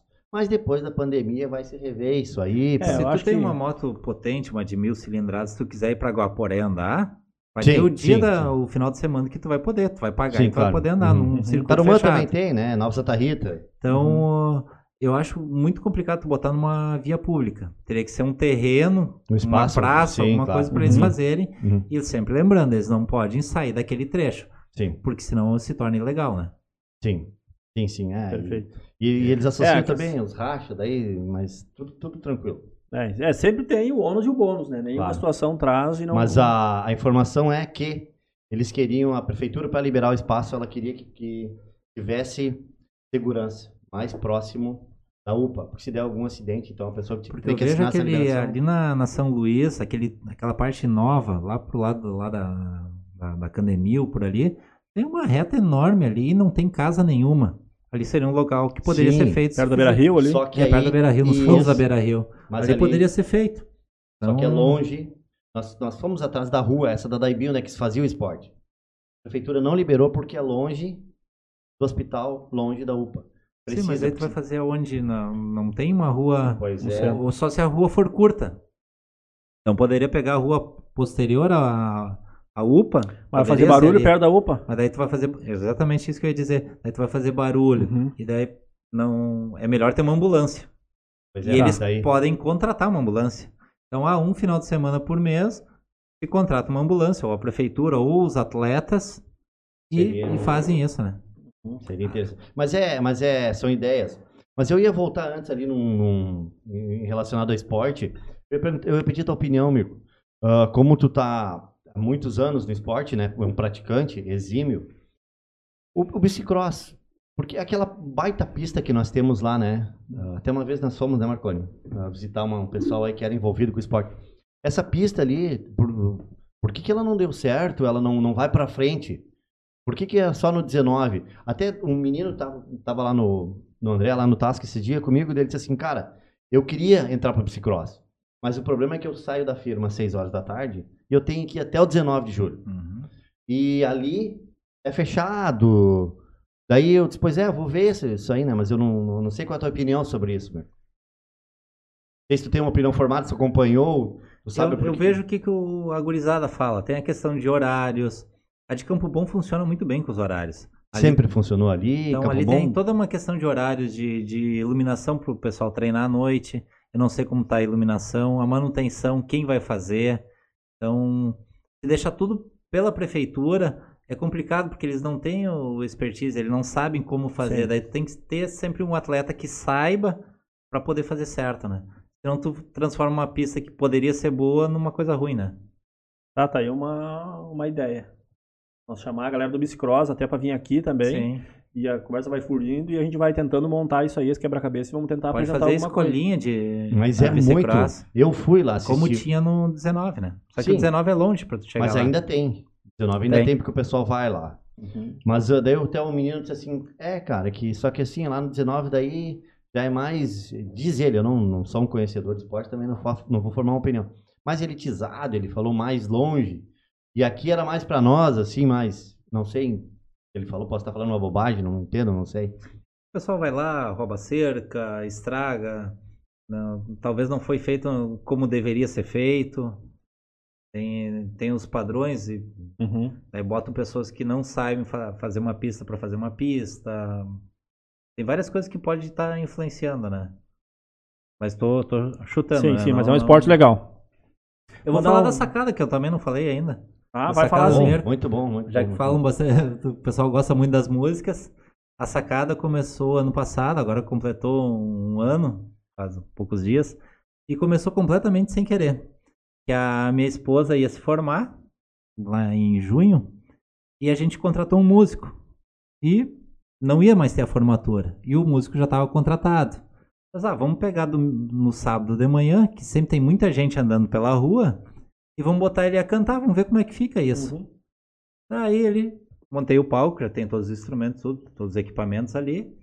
Aí ele chegou, pá, vamos, vamos transmitir, né? Deus, não, eu quero filmar. Eu quero pra, pra guardar pra nós, né? Daí ele, tá, mas quando tu transmite, tu acaba filmando também. Sim. Aí tu fica gravado. Eu, sério? Ele, sim, vamos, vamos fazer então. E filmamos. Aí deu, acho que 500 e poucas visualizações. Daí um outro amigo meu já ligou, Mirko, eu quero tocar aí na sacada. Show de bola. Daí foi a De Gurizes lá. Daí já foi para 3 mil visualizações. E assim foi aumentando. O máximo até hoje foi 18 mil, né? Então, uh, só que daí... Já é um showzinho, né? Daí a gente... Já dá pra botar onde um showzinho. A gente pegou Covid, daí parou, depois começou de novo, uhum. daí teve campanha eleitoral, daí não podia mais. E daí agora no verão tava muito quente, a gente teve que parar, porque o cara cantar uhum. sábado de manhã naquele calor de 40 graus lá na sacada não, não tinha como. Daí a gente agora transferiu pra noite, e como a gente sabe da necessidade dos músicos e eles não estão conseguindo trabalhar em nenhum lugar, Sim. a gente está usando o Pix, que é uma retribuição, não é uma contribuição, uma retribuição pelo show que eles estão fazendo. É como se fosse um cover artístico. Certo. E a gente consegue com empresários aqui da cidade brindes para sortear. Uhum. Então a pessoa assiste, compartilha, faz a doação e ainda concorre a, brindes todo final de semana. Todos não. Semana, esse último final de semana a gente não fez, a gente quis dar um tempinho. Semana que vem tem o Serginho, a banda do Sérgio, com o filho dele, o Lázaro, e mais a moça que trabalha lá no Cine, a Gil. Uhum. Na outra semana vem o. Agenda agora tá... O Adriano Vidal. Depois vem o Rafael Breyer e o Zé Miguel Vaca. Então a agenda tá, tá cheia. Mas eu passei um dia ali. Dez final de semana já. Ótimo. Eu passei um dia ali, tinha gente ali na Erval, ali com os carros estacionados, né? Uhum. Ali, e a, enquanto isso aí PTC não incomoda, nada, tranquilo ali do pessoal, se o pessoal quiser ir ali. Eu não sei. Na verdade, falando... quando a polícia passou, o pessoal saiu, né? Pois Veio é. gente de Araricá para assistir, daí teve o pessoal que tava pedindo música ali embaixo, tem às vezes um pessoal que fica na praça. Isso foi um dos motivos também que a gente transferiu do sábado da, pela manhã para noite, para as pessoas não irem para praça, né? Tá aí a vizinhança, o barulho, e o que, que eles estão. São todos meus amigos. Que bom. Isso é, e isso eu é aviso e eu aviso todos eles. Então, quando vai ter um, algum rock mais pesado, tipo o meu aniversário, o aniversário da Mari, a gente avisa os vizinhos para dar tempo de eles ir pra praia e pra outros é, lugares. Fora. tá, vamos só dar uma falada aqui, tá? Depois tem uma pergunta para ti. Uh, que eu vou achar ela aqui, tá? Boa noite, a Unida foi, tá? Genesi Padilha, boa noite, Dona Gladys. Ah, vamos lá, boa noite. Quem interessada na pergunta. Aqui, ó. Antônio Barbosa, viu? Esse nome é um nome de locutor, assim, nome. Né? A depressão pode ser tratada pela acupuntura? Essa é uma pergunta. O seu Juarez está dizendo que o som tá bom. O Cassiano pergunta aqui sobre as caminhadas e provas de bike lá pela região rural de Sapiranga. O que podem falar a respeito? Incentivo, organização, ecoturismo. Está no plano do governo aí, vamos ter que falar sobre isso. E aqui uma pergunta para brigar com o Mirko aí, né? Diz que tu é o, o Mirko, é o acupunturista, acho que eu falei certo, mais gostoso da cidade. Isso é uma pergunta para arrumar uma confusão. Isso deve ser minha irmã. É, deve ser. Tomara, né? Tomara. a, a, a, a, brigada tá aberta. É. Uh, fiquei pensando aqui, como ela já escreveu várias coisas e tu respondeu, né? é, né? Então. então... Uh, e aí, dá para tratar a acupuntura com. Depressão? depressão? É. Dá, dá sim. A gente faz um, uma recaptação de serotonina faz maior liberação de endorfina, tudo com, com as agulhas. E a gente trata muito a ansiedade. Todos os pacientes que eu atendo nos últimos tempos agora, eu sempre boto agulhas de, de ansiedade. Porque é, a gente sempre falava que a depressão é o maior mal. Mas Hoje eu acho que a ansiedade é mais. Uhum. Hum, a gente consegue notar mais, que depois se transforma num quadro de depressão. As pessoas estão ansiosas, principalmente por causa de celular, é um excesso de informação. Uhum. Então, tu manda mensagem para alguém, puxa vida, ele leu, ele não me respondeu. O que, que ele está fazendo? Uhum. Então, uh, quem já trata comigo já sabe que eu não atendo telefone.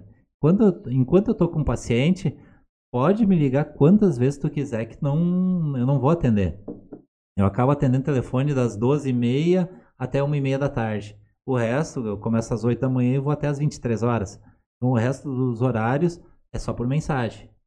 Então, às vezes, quem não tem mensagem tem que pedir para um filho, para alguém, para poder marcar o horário, ou vai lá para marcar o horário, né? Uhum. Então, a, a, gente trata depressão, é. ansiedade, todo, todo Tudo é possível tratar.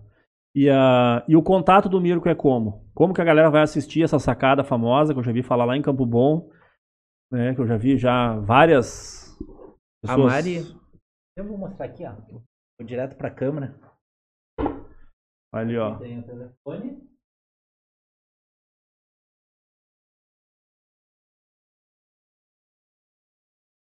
Será que vai aparecer ali, galera?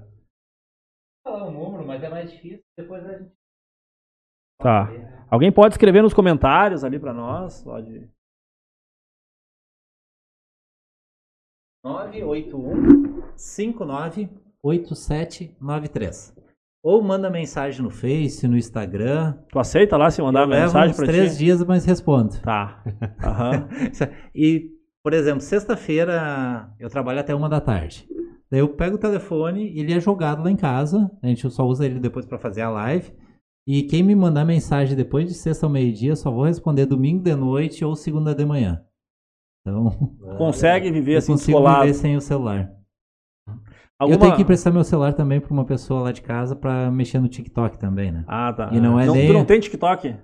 Tá no meu celular, porque no dela não funciona, né? Tá. Então. É um presente? Lá em casa. Gente... dia dos namorados. Lá em casa. Ah, vou te dar um presente. Não, mas ela não, ela não coloca no dela. É por querer isso. Tá. Lá em casa é eu, minha esposa, o Míntia, que é um gatinho, o pequenininho, que é outro gatinho, e a fulana, que é a nossa cachorra. Certo. Uma turma grande. Filhos então, não tem. Então você sabe quem usa o celular, né? Aham. Não, não, a gente tá só treinando. Ah, tá bom. Mas tem... A gente pega os sobrinhos, assim, pra... Ah, tá. Sim. Mas vão, vão, estão tão preparando pra Estão planejando. Tá. Ela, a gente queria que ela se formasse, ela se formou em psicologia, e a gente ia esperar uns dois anos, porque a gente ia aproveitar para viajar. E agora deu a pandemia, a gente não pôde viajar. Uhum. Então, a gente vai adiando mais um pouco, né? Certo. Tá, tinha mais um negócio a perguntar. Tu tem alguma opinião ali sobre esse sobre esse negócio de aproveitar mais o morro, esses, como é que é, eco ecoturismo, é, ecoturismo, eco não sei o que, caminhada e bike, de bicicleta. Quando tu quiser, pode passar lá em casa, tem várias coisas que, que a gente fez na época da campanha sobre o melhor aproveitamento do morro, né? Uhum. Então, não adianta querer falar, ah, vamos botar um teleférico. Isso é impossível, não, não é viável, na verdade. Financeiramente. Não é, é impossível. E, mas tem vários projetos ali para o morro. Uh, incentivar essas caminhadas de sexta, as caminhadas de sábado que tem, assim como tem as pedaladas de terça, quinta e sábado. Então, uh, isso traz união das pessoas, uhum. isso deixa as pessoas mais felizes, diminui ansiedade, diminui depressão. Então, toda a questão de promover não campeonatos, porque tem os campeonatos, por exemplo, de voo livre. Ah, como é que funciona? O sujeito decola o morro, vai até o posto da polícia, tira uma foto lá, pelo GPS, na verdade, faz isso, e tem que ir até Osório. Quem vai assistir um campeonato desses? Uhum. Ninguém. Uhum. Porque tu só vai lá ver a decolagem e depois tu não vê mais o, o sujeito. Uhum. Então fazer torneios. Que é aquele, ah, o sujeito tem que ficar voando uma hora aqui, onde ele quiser, em Sapiranga, e lá embaixo, na hora de pousar, ele tem que acertar um alvo. Quem chegar mais perto do alvo e quem fechar mais o tempo parecido, uhum. isso vai trazer turistas para vir mais perto do morro, conhecer o voo livre. Certo. Tanto de asa como paraglider, né? Assim como de bicicleta. Tem todo a pista do Erivelto ali, é perfeita a pista, tanto para dar o rio como cross country. Então, o pessoal vai ali, vai tra vão trazer uma etapa do Pan-Americano, não é qualquer uhum. coisa, né? Então, é uma vez por ano que tem uma etapa e vão trazer para Sapiranga. Show. Então tem que incentivar essas coisas assim. Caminhos da Jacobina. Vamos falar? Vá, galera. Eu até vou dizer assim, ó, vai desanimar. É. Pois é. Vamos a lá. A gente fez um curso, eu, Flavinho, que é do Paraguai, e mais algumas pessoas da cidade, que o Sebrae forneceu para nós lá na, na Câmara de Vereadores, lá em 2002, por ali, 2001 e para tentar incentivar o turismo, principalmente essa questão da Jacobina, toda essa parte histórica, né? E, e se falou da Cruz da Jacobina, né? Então, lá onde tem a Cruz da Jacobina, ela não foi enterrada lá, ela não morreu lá. Isso foi um ponto que a gente achou importante que, que existisse e a gente colocou a cruz lá, né? Então, não, a cruz, a, a cruz eu imaginava, né? Mas o que mais me deixou aflito vamos dizer assim, é a toca. Eu vou lá na toca desde que eu tinha sete anos de idade, lá na subia lá, fugia de casa Ai. e tal, ia para lá. E agora, e agora vem me dizer que ali não é a toca da Jacobina. É. Me diz uma coisa, como tu já subiu lá? Tem espaço para ficar bastante. ficar abrigado ali? Não, uma meia dúzia dá, né? Ou pelo menos ah, o, a quatro, cúpula. Cinco ali, a, a cúpula do. A patronagem. É, a cúpula e, do e negócio. E como é que tu subiu? Tinha ah, acesso? Não, é horrível, né? Tu descia por uma árvore ainda, tu né? De, tá tu não subia, na verdade, tu, é, descia, tu descia, né? Uhum. Tu imagina naquela época eles precisarem subir para descer, pra, daí um vai ter que ficar lá observando. Ah, mas eles não eram tão tá inteligentes pass... que nem nós. Observando para passar lá, ele vai mandar um sinal de fumaça, não tinha rádio, não tinha nada. Como é que ele ia mandar mensagem? Ele ia ter uma cordinha de 2 km para puxar um sino? Não teria como. Então, é mito, né? Não, é mito, é aquilo é mito. não é a toca da Jacobina.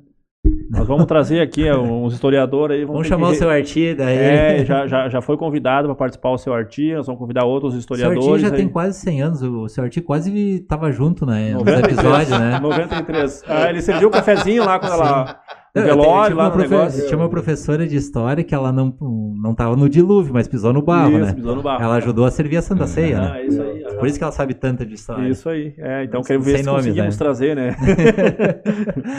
né? Então esse é o nosso OK Podcast. Quem está nos acompanhando, ainda temos mais uma galera que está com nós ainda. Quem é que vem semana que vem? Não, quem é que vem quinta? Quinta vai vir Pode um falar? Do... Vamos falar, nós ah, tava sempre naquela de fala, não fala, né? Mas assim vai vir o doutor Daniel. Ele é historiador. Uhum.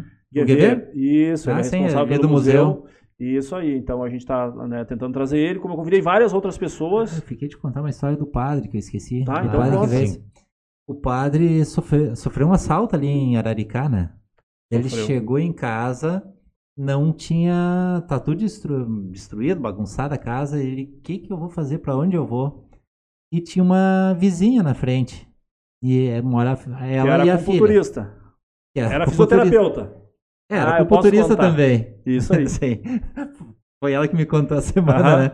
Daí disse, o padre foi dormir lá em casa. E dela virou notícia que, o padre dormiu na casa das mulheres duas noites, não foi só uma, né? Que ele foi a primeira, gostou, vou dormir amanhã de novo, de novo né? Não tinha nem assaltando, a casa já estava arrumada, ele foi lá dormir de isso novo. Aí. Né? É, isso é brincadeira, né? Não, é gente boa, padre. Gente boa, padre, gente tem a visão dele, né? E, e, talvez a gente não concorde ou não concordem, mas uma coisa que eu, que eu acredito muito assim é que a pessoa vive aquilo que ela fala. Sim. Entendeu? Mais próximo, né? Porque é muito comum a pessoa falar uma coisa e na vida particular ou privada fazer outra, né? Mas eu vejo que ele é muito próximo daquilo que ele vive. Né? Então, o apego aos animais, a, a vida que ele, simples que ele leva, né? A, o salário dele, basicamente, ele doava para os animais, né? E eu sei que a mãe dele, a mãe dele, antes de falecer, cuidava de quase 30 cachorros. E, e, e ele dava ração, e ele cuidava, e, enfim, né? É, é, é a vida dele, né? Então, eu atendi uma paciente agora, umas três semanas atrás. Daí ela. Ah, agora eu virei vegetariana. Eu, tá, mas por que, que tu virou vegetariana? Ah, eu tenho pena das vaquinhas. Tu sabe que se a gente não matar as vaquinhas, o mundo vai explodir por causa da produção de metano que elas têm, né? Uhum. Então, Mas não é mito isso? Mais ou menos. É, Mas tem, a gente tem muita história, história, né? É, tá. É, daí, também. Daí eu olhei pra ela assim... É, eu também quero pegar ele porque ele destruiu é. a nossa romance do Ferrabras, agora o negócio do outro lado ali. Daí eu olhei pra ela assim, e de onde é que vem essa tua bota de couro? Ela olhou pra mim assim, não falou mais nada, né?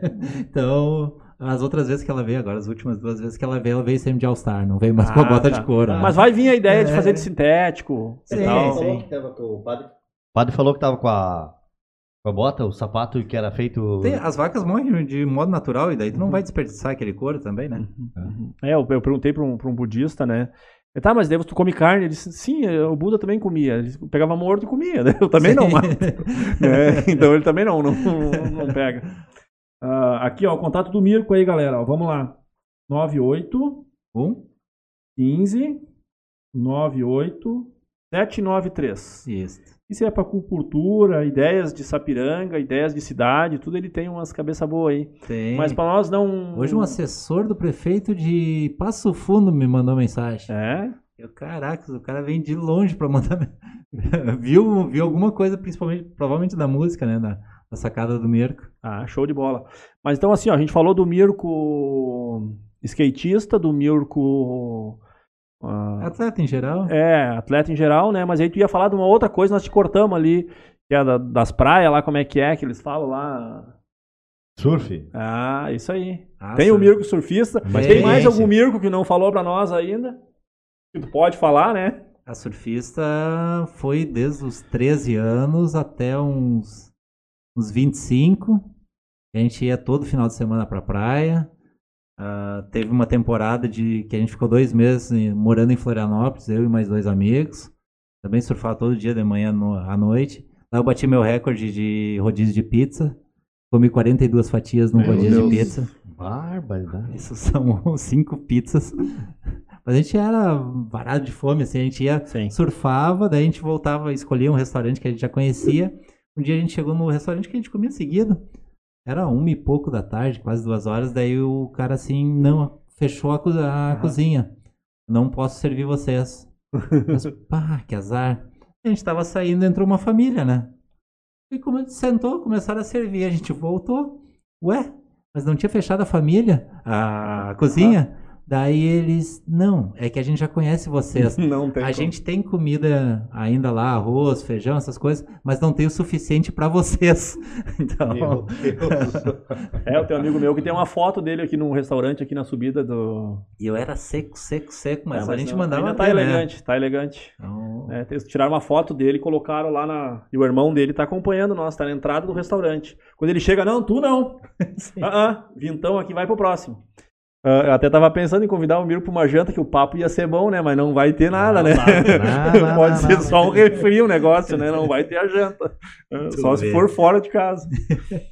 Não, vocês também estão convidados dele. lá em casa para assistir a, como é Sim. é feita as lives. Uhum. Vocês lá, falem com o Júnior também. Então, são bem-vindos. Certo. Aí eles sempre convidam um casal. Uh, no máximo três pessoas. Então, esses dias ia o prefeito de, de Campo Bom ia cantar lá. A gente até tem que tratar de novo. Provavelmente Sim. ele vai daqui umas duas semanas. É legal, junto né? com o Adriano Vidal. Então, sempre tem o, a gente também não pode convidar muitas pessoas para essa do... questão do isolamento, Isso. né? Mas ah, lá tem claro. bastante espaço. Quero mandar um abraço aqui para Vera Marques, que deu boa noite para nós. O Sérgio Filho, o papo tá massa. Podem sugerir aí, pessoal outras pessoas legal aí para a gente conversar, tá? E dentro das possibilidades nós vamos né, trazendo eles, vamos né, a, aprendendo aqui um pouco também. Eu não sei se é legal a gente não conhecer o, o convidado ou conhecer, porque daí a gente acaba né, uh, querendo saber aquilo que a gente já sabe. E se a gente não conhece, talvez a gente vai aprender e vai surpreender e vai poder, né, enfim, né, interagir. Mas são questões de, de fatos curiosos. Às vezes que a gente conhece a pessoa, então, por exemplo, onde é que é feito a quebra do recorde brasileiro de paraquedismo? É nos Estados Unidos. Uhum. Tá, mas o recorde brasileiro vai todos os atletas, vai 100, 100 atletas para os Estados Unidos, para a Califórnia, bater o recorde lá. Uhum. Então, daqui a pouco. uh... Como? Eles pulam recorde... lá, mas eles são brasileiros. Eles são brasileiros. É o recorde uhum. brasileiro feito lá, porque eles têm os mas aviões então é maiores. É recorde de brasileiro, não brasileiro. É o recorde de brasileiros e o recorde brasileiro. No mundo? Uhum, tá certo? É, tá, tá certo. Uhum. Então, uh, cada um que vem contar uma coisa, conta uma história. Tem uma, uma coisa que às vezes outras pessoas não sabem, né? Uhum. Eu fui surfar uma vez em Porto Escondido, que é o Havaí do, do México, né? A gente pega uma estrada para ir para Porto Escondido, de onde a gente estava, que era o Oaxaca, e são 180 quilômetros. Uhum. E leva 6 horas. Aí quando a gente chegou, 6 horas depois, ah, conseguimos em 6 horas, que ótimo. 6 horas para fazer 180 uhum. quilômetros. É tipo uma serra do Rio do Rastro o tempo inteiro. Uhum. Tu fica enjoado e tudo. Mas que, são, são histórias que a gente vai contando que as pessoas não sabem. Sim. Então, daqui a pouco, a história do padre que dormiu na casa das mulheres. Uhum. Ah, Sim, claro. Então, é conhecimento. Ah, uhum. Eu atendi o padre Ayrton. Então, ele me contou as histórias assim, pá. A gente fica Sim. sabendo, assim, Toda vez que eu vou lá no consultório atender alguma pessoa, eu sempre estou aprendendo. Assim como o meu pai. Toda vez que eu estava perto do meu pai, eu, eu sempre estava aprendendo alguma coisa com ele. Sim. Às vezes eram as coisas mais simples e tu, bah, olha só. Um dia ele chegou lá, eu tenho que bater no pé de, de abacate. Tá chegando o dia da árvore aqui, quando entra a primavera, eu tenho que bater no pé de abacate. Uhum. Bater no pé de abacate, mas que isso? Por quê? Daí ele pegou uma pedra, botou uma corrente e bateu no pé, porque ele não estava dando abacate. Uhum. No outro ano encheu de abacate. Não me pergunta por quê. Sim. Mas alguém ensinou isso para ele, ele fez e realmente funcionou, Sim. né? Uhum. É seu conhecimento, a sabedoria, né, que é passada de geração para geração, conhecimento e tal. E o teu e pai. curioso, né? Que tu, é, que eu, eu, lembro que não sei se era minha mãe ou, ou, meu pai, eles iam no médico, mas eles não, não compravam o remédio, eles iam lá e perguntavam. Ela mostrava a receita. É, Seu Joãozinho, tá certo? É ah. isso aqui que eu preciso tomar. Eu sei que uma vez eu tinha um negócio, um fungo numa unha e tal. Também fui no médico, não acertou. Daí eu fui lá e disse: Ô oh, meu, vem cá. Ah, espera aí. Né? Fui, fui lá, ó, compra isso aqui, isso aqui deu, bota em cima, gotinha e resolveu. Né? Então ele era um uhum. médico, assim, né? Uma pessoa muito conceituada, né? Muita gente não sabe, mas meu pai lia muito, estudava uhum. muito. Então, eu sempre, Natal, aniversário, Dia dos Pais, eu dava livros pro meu pai. Então, no último aniversário dele, eu dei um livro, tem 800 e poucas páginas. Duas semanas depois, ele olhou para mim assim, pá, bem bom aquele livro que tu me deu. Eu, ah, começou a ler? Não, já terminei? Certo. Nossa. Eu, pá, 800 e poucas páginas, ele trabalhando, fazendo tudo. Já leu isso tudo? Não, ele tá me mentindo, né? Só pode. Daí eu perguntei um negócio do livro dele, tu vê como resolveram? Fizeram uns balões, botaram lá. Eu, ele leu mesmo. Ele, leu. ele, já tinha lido as 800 uhum. e poucas páginas em, em, duas semanas. E ele lia todo o NH, ele lia todo o Correio do Povo. Então era alguém que lia bastante. Né? Uhum. Então quando, quando ele faleceu, eu fui na casa da, da minha madrasta, que era a casa do meu pai. Daí eu, bah, eu quero pegar umas recordações do meu pai. Ela disse, ah, pega, eu não arrumei as roupas dele, não arrumei nada. Eu, não, eu quero os livros. Principalmente os que eu dei para ele, né? Uhum. Daí, pode, pode pegar todos. E voltei com quase 100 livros de lá. Uhum. É, grande. Show eu lembrei uma história que é, do meu pai também. Uh... Ah, o pai, aqui, ó, se alguém tá assistindo e não sabe, né? Acho que todo mundo sabe, né? Mas quem era o teu pai?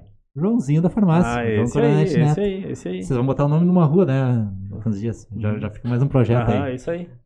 Uh, meu pai foi, foi cremado, né? E daí a gente botou ele dentro, vem dentro de uma, uma urna, uma caixinha, uhum. né? E eu tava, tinha moto, botei no, na, na, no bagageiro da moto e fui lá pra chácara, que a gente tinha combinado de eu levar pra lá e daqui uns dias a gente ia fazer uma cerimônia entre nós ali da família para botar embaixo do pé de jabuticaba, que era o, o, o que ele tinha pedido para nós, né? Uhum. Então, vai o Mirko lá no, na chácara, daí meu, meus irmãos assim, a gente não avisou a mãe. Ah, Mirko, tu vai ter que trazer outro dia. Eu, não, tudo bem, tá, tá aqui atrás, né? Vou, voltei lá da chácara, passei no centro, eh, passei no centro, não, passei ali na frente da Paquetá, tem aquela lancheria, né? Daí parei a moto, vou aproveitar e buscar pães, comprar umas coisas pra comer. Eu ia agora. Eu levo meu pai na, na lancheria, eu não levo na lancheria. Eu deixo ele na moto e se leva a moto, vou levar meu pai junto. Agora sim. A moto não era de menos, mas vamos levar meu pai junto, né? Meu Deus. Botei dentro da mochila. É um dilema. vamos, vamos levar o pai para passear na lancheria, né? E é impressionante que uh, depois a gente deu, deu tudo certo. Não, não. Uh, a gente foi lá, cada um pegou um pouco de cinza, soltou em volta do pé e o pé tava cheio de fungos, umas folhinhas, tava, tava feio o pé de jabuticaba mesmo. Botou as cinzas, na outra semana não tinha mais nada, nada. O pé limpou todo. Impressionante uh, o, o, poder daquela cinza e toda a nossa fé ali toda. Certo. Uh, o pé veio totalmente diferente, né? Que legal. Isso é conhecimento, né? Não sei se é sorte, se é fé, se é, se é crença, sei, se era mas, ele que queria ir ali. Simples, tinha... Ele queria ir ali e simplesmente é. o pé que estava todo machucado, estava com fungo e tudo, sumiu. Sumiu tudo, né? Mas ele sempre fez isso, né? Uhum. Sim. Mas ele sempre, sempre, tinha essa ideia. Teve essa ideia. Mas e assim, ó, vamos lá. Uh, vamos sair completamente fora agora do que nós falamos, tá? tá. Vamos começar agora a apertar. Já é quase meia-noite, eu acho, né? É, vai duas horas, né? A gente vai limitar aí em três horas o nosso podcast, mas não, não vai durar tanto, não vai durar tanto, já estamos mandando mensagem. Não, eu tenho assunto, né? É, mas e assim, ó, e o ano que vem, cara, o que, que vai acontecer com essa política? O que, que tu acredita? Nós temos bipolar aí, né? Eu tenho escutado, e aí eu replico isso que eu escutei, né? Que nós temos uma bipolaridade que nós temos que passar em uma multi, numa pluralidade, nós temos que criar várias né, visões, porque as, as, pessoas são diferentes, isso é bacana, né? Não somos todos iguais. Mas e aí? O que, que vai acontecer? Vai tomar vacina? Não vai tomar vacina? Como é que vai ser? O que é, que é o negócio? Vocês querem? Ah, tu, tá, eu achei que tu é, ia falar de política, não de vacina. De tudo. Faz um panorama para nós aí. Pois é, ano que vem é, um, é um, uma coisa complicada. Tu acha que vai ter uma terceira via? Diz que o Danilo Gentili vai ser a terceira via. Hum...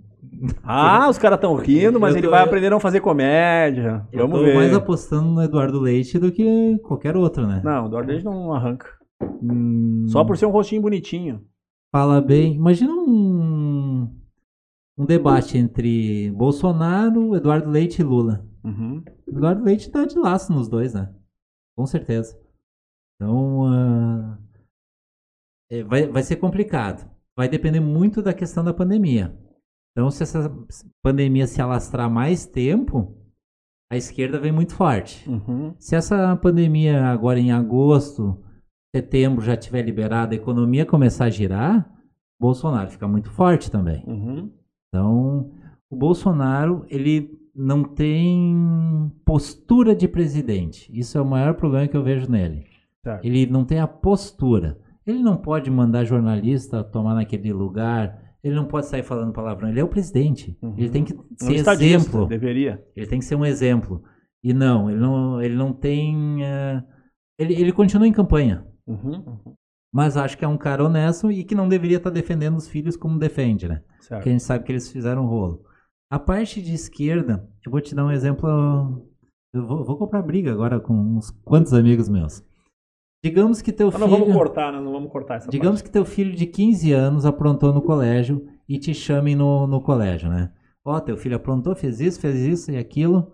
Então, tu vai chegar em casa vai querer dar um castigo pro teu filho. Que, uhum. que castigo tu vai dar para ele? Uma passagem para Disney, né? Isso não é castigo, isso é sonho de consumo de todo adolescente. Perfeito. Ir para os Estados Unidos, ir para Califórnia, para Miami, qualquer lugar desse.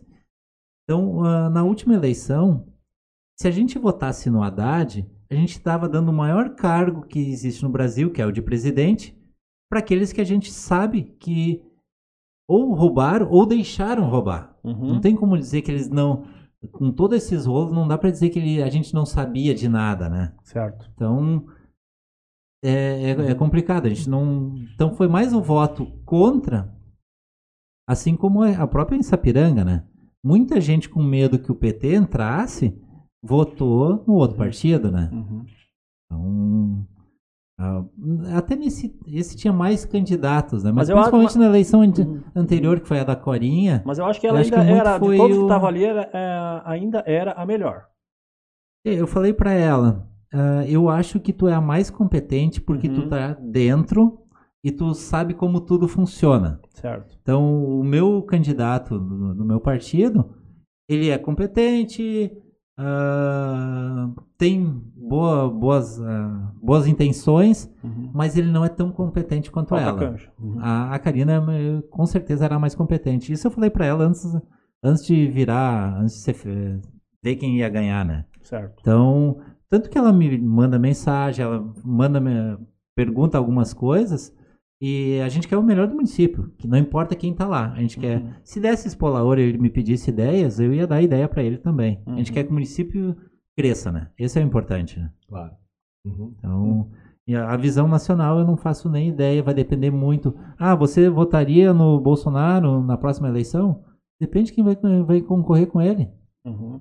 Você votaria no Lula? Depende de quem vai concorrer com ele. Então não dá para dizer agora. Vamos deixar as melancias se assentar, vamos ver como é, vai é, depende ficar muito da história. economia, depende muito de como é que vai ficar o emprego, né? Porque eu tive vendo uma pesquisa e as pessoas votam no emprego. Se ele está trabalhando, se ele está pagando as suas contas, se ele está né? Então Sim. tem uma grande tendência ele, ele conservar o voto naquilo Foi, que. Mesmo naquela sessão que a gente teve ali do, eu falei dos, do microcrédito para as Topics, uhum. eles não querem um microcrédito. Lógico que vai ajudar, mas eles querem trabalho. Trabalhar. É mais importante o trabalho. Uhum. Assim como nessa pandemia, a gente deveria ter dado microcrédito para os professores.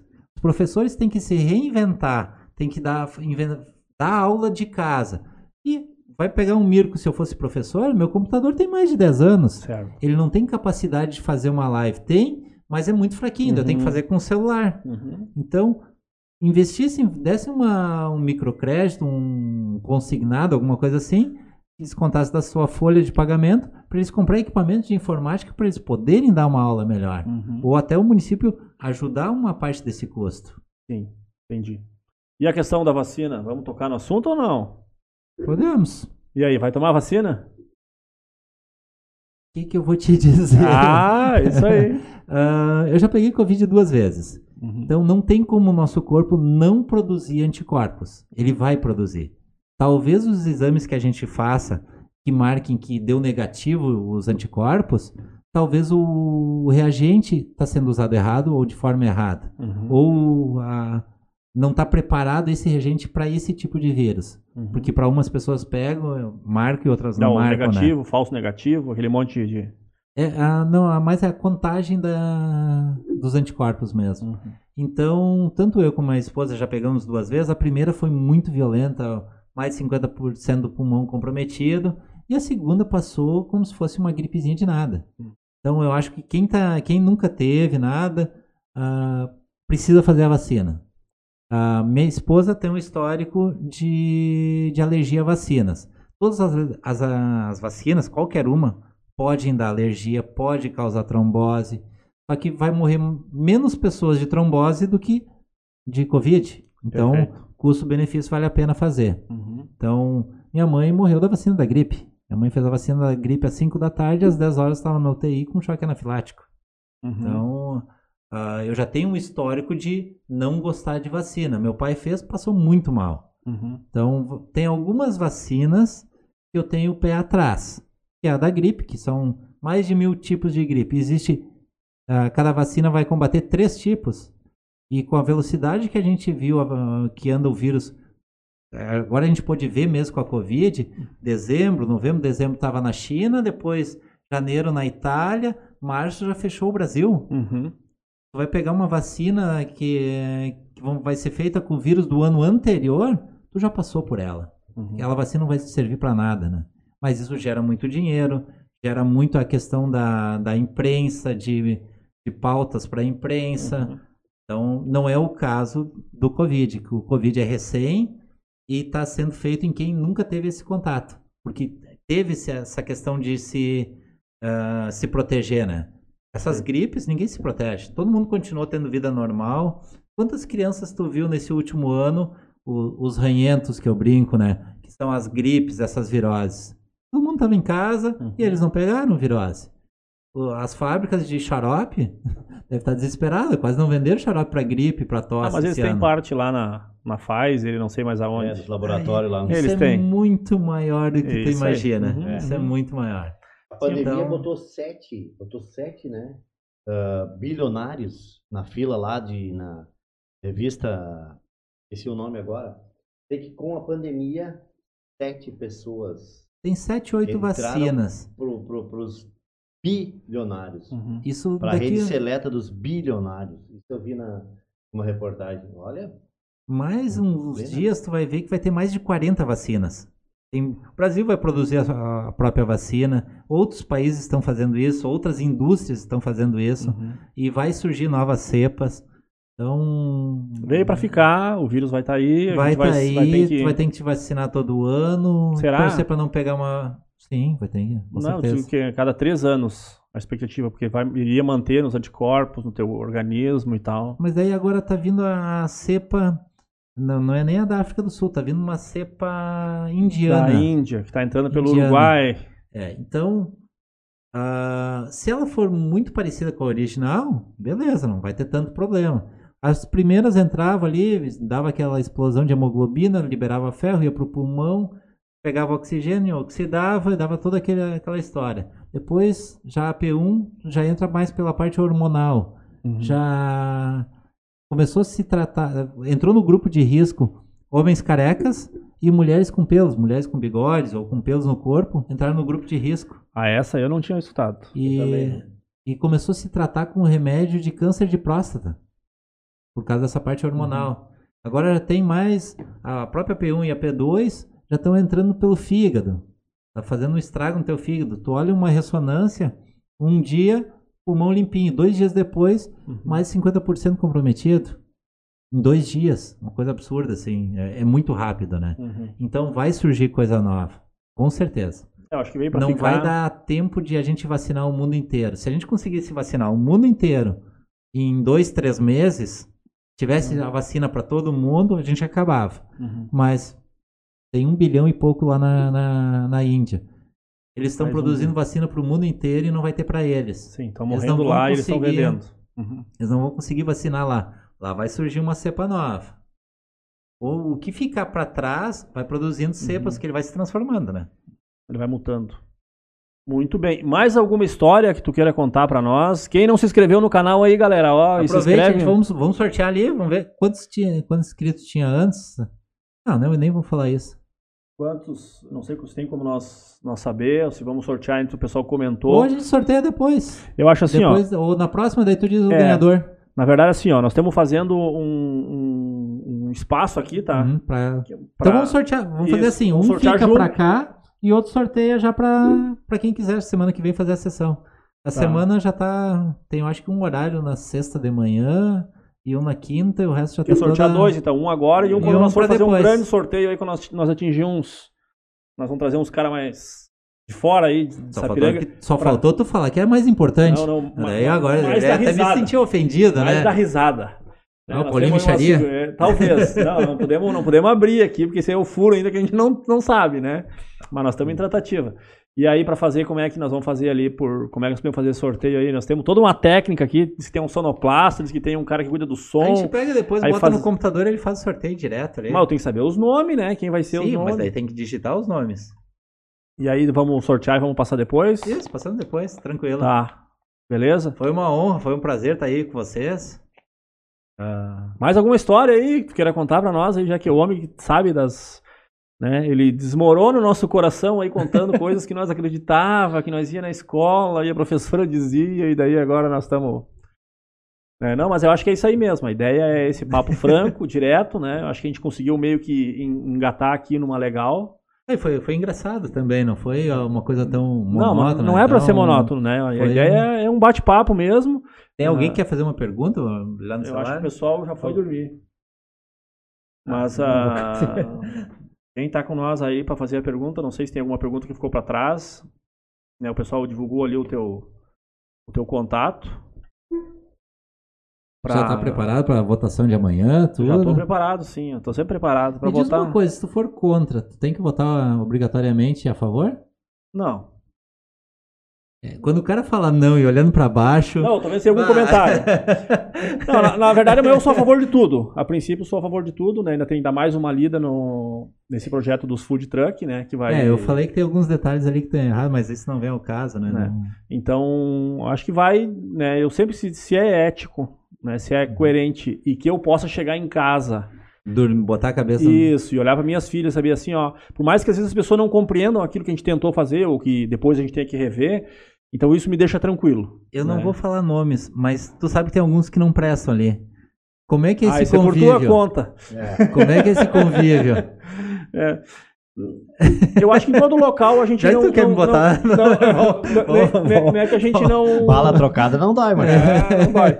Não, a banca paga e recebe, isso a gente sabe. É que assim, ó, como é que eu vejo a democracia são diferentes, entendeu? E eu consigo olhar com. Eu já participei de muitos debates, especialmente, né? Eu falei a questão da maconha ali, sobre a legalização ou não, sobre a questão da. Enfim, né? E aí eu tive que aprender assim, cara, eu tô trocando ideias. Sim. Eu não tô ofendendo ele. Não importa de tu me contrariar. Talvez tu me, me, me, desrespeitar ou eu te desrespeitar, daí pode ser que vire uma coisa um pouco mais quente. Então eu, eu vejo que eles pensam diferente. E talvez, né, não só aqui, mas em outras câmeras que eu acompanhei para tentar aprender um pouco, a, a, gente tem um desequilíbrio muito grande, assim, umas pessoas que Sim. têm um tipo de pensamento, que pensam a cidade, outras pessoas que pensam o partido, outras pessoas que pensam a ideologia que elas trazem. Nossa, saiu bem sabe? Nessa, né? Então não é, não é necessariamente que, que a pessoa pense, sabe, se eu, se eu, se eu botar 10 pessoas numa mesa. Vão ter várias opiniões. Isso, mas se todas as 10 quiserem fazer o melhor por onde elas estão, 10 nós vamos Sim. quebrar o pau no começo, nós vamos ficar bravo na metade, e no final nós vamos ter uma coisa que vai dizer, nós construímos isso aqui. Agora, se não for né, nesse formato. Se a pessoa ah, quiser se projetar, isso, eu vou mais subir. pensando no ego dela, ou mais pensando no bolso, alguma coisa assim, vai né, dar errado. E o, e o, maior problema que eu vejo, a questão das ideologias. Ah, eu tenho o meu partido lá que, que pensa dessa forma. Sim. Eu não penso assim, mas eu tenho que votar com o meu partido. Sabe? Ah, eu não penso assim, mas eu não. Sabe, não consegue construir. E eu acho que a gente tinha que ser livre para construir. Por isso. Mas vocês têm essa liberdade? Tem. E por isso tá? Vou, vou dar aquela porrada agora. A, a candidatura avulsa poderia valer. Teria que ter essa, possibilidade, de... né, essa possibilidade. Só que de... tem... até já era para ser essas eleições e acabaram, eu acho que vai acabar enfraquecendo muito o partido. Uhum. Os partidos, né? Mas eu acho que a candidatura avulsa, sem ter um candidato a prefeito, isso sim vai fortalecer a, a independência, o, a independência e o respaldo da população mesmo. Isso. Os uhum. mais votados são os que vão entrar. Uhum. Uhum. Então, isso eu acho que seria isso, o mais correto. É, hoje, assim, ó, eu não posso ficar brabo porque eu perdi nessa regra do jogo. Nessa que está hoje. Verdade, se fosse outra. se... Ele seria chamado uh, ah, para a Secretaria de Obras, é. até porque a função que ele faz lá é muito boa. Ele Isso. faz muito bem uhum. essa. Mas no caso, eu fui o décimo mais votado. Então eu, eu seria. Sim. Vamos dizer, né, né nesse É, eu fui o décimo segundo. Isso. Se ele foi chamado, eu entraria. Isso. Aham, uhum, é. Então... Poderia pensar dessa forma, né? Mas uh, deveria a possibilidade... Claro, distrital não, porque Sapiranga é pequeno, tá? Então seria uma cidade com 200 mil habitantes, tu representaria um bairro, né? Uhum. Uh, uh, né? Então teria, teria que pensar nisso tudo e para que a gente pudesse ter uma maior participação da população. É, eu, eu, eu, faço algumas coisas tentando ter o povo junto comigo. Não, não me apoiando, mas sim sabendo o que eu estou fazendo. Né? Bota um gabinete no bairro, disponibiliza um WhatsApp 24 horas por dia, monta uma página na internet, faz uma live com ele só, sim. falando: olha, o que vocês querem saber? O que eu tenho que falar? O que vocês querem entender sobre o meu mandato? O que vocês não compreenderam? E, Sugestões, né? Isso. E a participação da população ela é pequena, sabe? Porque né, nós estamos acostumados a ver o político de Brasília, nós estamos acostumados a, a, a rechaçar essa, essa classe, que é a política, né? Que é muito tão difícil ser político hoje. Eu trabalhava na Droga Rio, às vezes eu saía ali da. Eu tinha um intervalo das 7 às 8, uhum. eu saía para ver a sessão à noite. Tinha um outro assessor e não tinha mais ninguém. Uhum. Então, na, não sei quantas cadeiras tem ali, 30 e poucas ou 60 e poucas, Devia ter umas 10 no máximo que estavam ocupadas. Uhum. E o pessoal, ah, tem que fazer à noite, que daí a gente vai assistir. As pessoas não vão. Não vão. Não. E naquela uhum. época nem tinha uh, internet. internet. Agora com a internet, uhum. menos ainda que vão. Talvez até assistam em casa. Mas tu uhum. pode assistir depois também. Uhum. E uma reclamação que eu já vou fazer para ti, e que na verdade não é para ti, é essas indicações de arrumar uh, o poste de luz na uhum. frente da rua tal, do número tal. Isso é só para puxar saco de quem pediu para o vereador fazer isso. Uhum. E passam meia hora, 40 minutos só para ler essas indicações. Uhum. O vereador que recebeu esse pedido vai direto lá no, no, das obras. Ou a pessoa faz pelo aplicativo, que uhum. o aplicativo Agora já começou aplicativo. a funcionar. Já faz direto pelo aplicativo. Não precisa estar tá um vereador indo lá dizer, ó, oh, o meu amigo fulano de tal, uhum. que mora na rua tal, número tal, tem um buraco na frente, vocês têm que ir lá arrumar. Eu acho uhum. isso tão absurdo que não é a função do vereador. A função é fiscalizar e ajudar na exe execução e no planejamento dos projetos, né? Uhum, uhum. É, se a gente conseguir ter uma Câmara pensando isso, é isso que eu falo, né? Nós elevar o debate, nós levar esse debate para a escola, nós levar esse debate para o clube, nós levar esse pra debate para tudo. Isso, para nós conseguir ter a ideia do que faz o vereador. Né? Porque assim, lembrando a gente acha que, que nem sempre a maioria tem razão. Perfeito. A maioria até pode uhum. vencer, mas não quer dizer que ela tenha razão. Uhum, claro. Porque uhum. às vezes tu uhum. pode uh, surgir com alguma coisa. Foi aquela coisa, uh, o que a gente falou antes dos uh, do pagamento. O, o patrão do, da Câmara é o povo, né? Certo. Mas daí, tá, então o povo não quer que pague a metade do, do auxílio, né? Uhum. Para despesas médicas, todo, todo o plano de saúde. Certo. Então, o que que acontece? Eu vou pegar um profissional que eu vou oferecer um cargo para ele que ah, dois mil para trabalhar comigo. O que, que eu ganho? Eu ganho até os dois mil. E daí tu oferece para esse sujeito 1.800 mais da assistência médica, assistência odontológica. Esse sujeito não vai pegar os dois mil, ele vai pegar aquele de uhum. 1.800 que vai ganhar essas assistências, esses penduricalhos ou bônus. Então, se a gente começar a tirar esses penduricalhos, pode uhum. acontecer que a gente só vai ter profissional ruim trabalhando para os outros. Perfeito. Porque o bom vai querer aquele ou onde ele ganha mais ou onde ele tenha penduricalhos. Claro. É, mas na questão do vereador e do funcionário público, eu acho que ele tem que defender o SUS. Eu acho que ele teria que se empenhar para que nós tivéssemos uma saúde de qualidade, entendeu? Sim. Como dando o exemplo. Né? Então, não estou dizendo outras coisas, mas nesse específico da saúde, eu vejo que ele teria que se empenhar para ter saúde, para ter é, para que tenha Se uma UPA funcionando. Se um SUS melhor, ele não uhum. precisaria ter um plano de saúde. É, isso, claro. né, já, que, já que o nosso sistema é universal né, para toda a população, né? Uh, mas tu falou antes das minorias, né? E eu de política eu gosto de falar assim, é de teoria, né? Uh, ah, para mim, né, muito tranquilo, a questão da minoria, ela pode estar certa, ela pode estar parcialmente certa, ela pode ser raivosa, ela pode ser uh, mal intencionada ou bem intencionada. Ela deve ser ouvida, porque ali tu vai conseguir filtrar. E eu não tenho problema de ouvir a minoria. Eu, vou escutar, entendeu? Não vou tomar aquilo como uma ofensa, não como um, uma coisa contra a pessoa, mas tu vai ouvir a minoria e daí tu vai tirar pepitas e tu pode construir né, a partir deles talvez uma coisa melhor que tu não está sendo capaz de ver. Né? Agora, quando a minoria é só para ser a minoria, só para ser oposição, uh, levantou a mão lá, eu vou levantar também, não, por quê? Porque eu vou ser contra. Sou contra que não é partido. Isso. Aí não, aí, aí não, aí não, ela não é não a minoria inteligente. Né? né? E eu vejo hoje que não tem minoria inteligente. Nós temos hoje, em governo, nós temos uma mídia que é minoria. Né? Aqui no município, ou no estado, ou especialmente em Brasília, né? a mídia que é, que é a, vamos dizer assim, a oposição. Sim. Né? A, a oposição está muito mais preocupada em destruir do que, ó, vamos propor. Não, ele deu uhum. uma ideia de fazer um negócio no morro. Eu vou uh, rebuscar isso aqui, vou rechear isso aqui e vou apresentar melhor. Entendeu? Eu vou pegar em cima dele e ainda vou fazer. Eu gostei da ideia, mas eu posso melhorar isso, mais ela ainda. Aham. Mas não, mas não, isso não vai dar certo, porque tem o meio ambiente, porque tem isso, porque tem aquele outro, tem aquele outro, tem aquele outro, daí tu quer fazer isso, que tu vai botar a empresa do teu pai, aí vai ser teu filho que vai dirigir e tal, sabe? Uma coisa destrutiva. Eu acho que nós, neste momento bipolar que nós vivemos, nós temos que sair desse debate e, e trabalhar a construção. Aquela vez que é da GVL, que eu fui presidente lá, a gente fez o estacionamento lá em cima. Uhum. E teve umas pedras que a gente teve que retirar. Perfeito. Entraram na justiça um partido, uma pessoa num partido verde, e ele levou um engenheiro, agrônomo, levou para fazer tudo. A gente tinha um uhum. projeto junto com o Unicinos para fazer tudo aquilo. E o cara disse: não, tá tudo certo, eles estão certo. Ele desceu o morro, foi no partido, o pessoal do partido disse: não, eles estão errados. Uhum. Ah, mas o engenheiro disse que estava certo. Não, eles estão errados. Vai lá na promotoria. Uhum. Foi na promotoria, a gente teve que.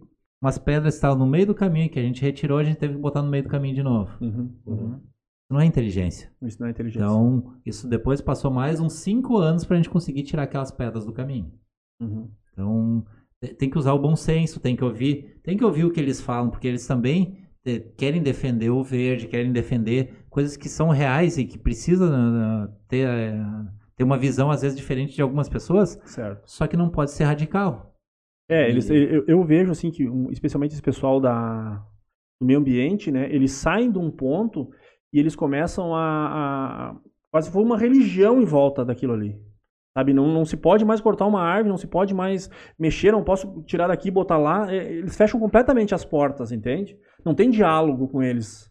Né? Eu, eu lembro que quando estavam construindo lá o hospital de clínicas, aí, né, sei lá, serão 30 árvores que tinha que cortar e tal. Não, mas eu, uh, se cortar essas árvores, eu não vou ver elas grandes. Poxa, mas está sendo feito um complexo de. Um hospital. Um hospital. Uh, uh, a gente vai plantar 50 em outro lugar. Isso, nós vamos plantar. O cara disse que plantar mil árvores. Só que aqui não vai ter, claro, aqui não vai ter, porque esse espaço aqui é um anexo ao hospital de clínicas e nós queremos né, crescer. É 1,5 bi o valor investido no hospital, são 64 mil metros quadrados de hospital, e nós queremos o hospital aqui para ficar junto com a escola. E essas árvores estão atrapalhando. E, e entra na justiça e se amarra as árvores para não deixar cortar, sabe? Entende? Eu acho que perdeu no debate. Bom, vamos plantar árvores fora, vamos, vamos, vamos reflorestar um, um outro lado, e é isso aí. Entende? Então nós precisamos ter essa sensibilidade, porque o progresso está aí e é necessário. Já foi o papo sério agora. Já da, foi, da live, já foi, né? já foi. É isso aí. Quer contar uma aventura ali da, das motocas? Só os tombos. Só os tombos. Não, os tombos nós temos não, que ver, acho que Não, eu costumo, não, eu costumo dizer assim, ó. Como eu te falei lá, né? Eu disse assim, ó. Todo homem tem a sua cachaça. É um termo, cachaça não é que, é um termo. Né, eu, que nem eu costumo dizer assim pros guris lá, eu gosto de moto, o outro gosta de. Meu colega lá de trabalho gosta de jogar 48. O outro gosta de jogar carta, ou de jogar bocha. Outro... E cada um tem dentro da sua uma maneira, né? Tu já não se identificou, né, amigo? Tu faz vários esportes, desde surf. Não, mas é a questão dos esportes e a cultura, né? Claro. Mas é uma maneira de tu, de tu conseguir extravasar, né? Colocar para fora um pouco do estresse do dia a dia. Tu acha uma maneira de. de... Nosso colega lá na Câmara faz trilha a pé, o Thiago. Ele faz trilha ecológica, mas é. é... Faz trilha também, Sim. né? Então, uh, e nós temos o Morro Ferrabras, né? Ferrabras para explorar. Eu isso. atendi um rapaz que faz uh, corridas, corridas de longa distância. E daí ele disse, é, machuquei meu joelho no quilômetro 28. Mas o que que tu fez? Ah, eu subi ali por Arroio da Bica, aí desci o morro, depois subi na São Jacó, e quando eu tava descendo a pedreira, eu senti meu joelho. Uhum. Nossa, che mas foi até... A pé. Uhum. Eu, eu, quando ele subiu o Arroio da Bica, eu já tava cansado, né? Só falando, né? Sim. Então tem, tem gente que explora muito bem o morro. Sim. Sabe, tá. né? Eu quero voltar aqui num assunto aqui, ó. Ah, não, calma, eu não posso tu deixar. tu vai ter que pagar a janta? Isso, mas vamos, vamos. E eu como, ah, né? Eu tenho que dizer assim, ó, que eu esqueci algumas nas primeiras, aí nós esquecemos de falar aqui dos nossos telespectadores, não sei se é assim que se fala, porque é uma live, né? Mas eu esqueci, então, os internautas, os amigos, né, e tal. Então, a Vera Marques diz que foi uma ótima live, parabéns. A Natália Marques, também, que é filha dela, que é minha conhecida, gostou, é isso aí que é importante, a família tá gostando, quando eu chego lá não vou me xingar. O Anderson Riegel também, boa noite. Uh, é isso aí, meu, não te vi mais. Mas aqui tem um camarada que te conhece, que me conhece também, e ele diz assim, ó, peraí. Ele saiu ah, aqui. Saiu do ar. Mas eu sei, mas eu salvo. sei. É o André quer saber se tu já andou de bicicleta com ele. André. André, vamos achar aqui, ó. Como é que eu vou achar o Cara, sobrenome dele? Se é o André que eu tô pensando no irmão do Silvano, ele é um dos é primórdios. Esse assim aí. como eu, o Daniel, ele, o irmão dele, o Cabecinha, que é o Daniel. A gente foi os primeiros, o Tocha. É, André, o André Mira. Ah, viu? Assessoria show lá. Ele anda muito. Bah. O irmão dele também. Uma vez a gente foi de Kombi disputar o Campeonato Gaúcho em, no Salto Ventoso, lá em Farroupilha. Da cidade? Eu peguei, eu peguei o, a Kombi do Geraldo, uhum. lá da Delmac. A gente botou a bicicleta em cima. A Kombi aberta, aquela? Aberta. Isso aí. E fomos lá pra, pra ah. Farroupilha disputar uma etapa do Campeonato Gaúcho. E ele participou também. Uhum. É, é daqueles lá de 80 das e poucos que das antigas, de bicicleta. Das antigas. Então eu já tinha, acho que uns 17, 18 anos, o André devia ter 12. Certo. Quase na época do Nariga. Do Meloso. Não, ah, Nariga é isso aí, é isso aí, é isso aí. Daquela turma ali, Nariga uhum. do Meloso. Esses dias a gente tava numa live, daí ele parou lá embaixo e gritou, né? Toca Raul. A música olhou pra ele, começou a tocar, né? Ah, isso aí, isso aí pediu, né? Mas diz que Aliás, tem não, que ter o Raul, né? Foi o irmão dele. Diz que tem que ter o Raul, né? Tem, sempre. Não, diz que não tem, né? Diz não tem como fazer um show e não... Não, não tocar uma do Raul, é, né? É isso aí. Pop é. rock nacional. Então pode dizer para ele, eu não lembro que ele subiu o Ferrabras numa bike e ele tirou o primeiro, ele chegou lá em cima, não lembro se era 31 minutos, quanto era, mas nunca vou esquecer aquilo. Esses assim. guris sobem em 20 e poucos. É, mas fazia tempo e as bicicletas não eram como era hoje, né? E eu é. cheguei em segundo, ah, terceiro, é, isso aí, depois chegou a galera. Aí pra descer assim, eu fui né? na manha, fui na manha, ele pode contar pra nós, ele pode contar. mas isso é lá em 92. Não, 92, 93. Meu Deus. Dizer, não, tem, não peraí, 92, 93, tu, tinha, tu nasceu em 80? 12, 13 anos. Ah, tá. ah capaz, fininho. Assim, a gente subia, às vezes, a, a gente tinha dois treinos. Um era subir até o platô e descer ali pelo, pelo Ayrton Senna. E a, o outro treino era subir a São Jacó e descer pela, por dentro da chácara do meu pai, né? Uhum. Acho que vocês passaram até de moto já. Sim, sim. Ali na chácara do meu pai tinha a antiga estrada que, que dava acesso à picada São Jacó. Perfeito. Ah. Que meu pai depois acabou refazendo ela. Hoje eu não sei, hoje deve estar tomada de mato, né? Sim, Sim ali nós tentamos esse dia passar ali, mas não. Mas conversa com meu irmão. Daqui a pouco vocês conseguem subir de moto, ver como é que tá. Uhum. É isso aí, depois eu vou de magrela.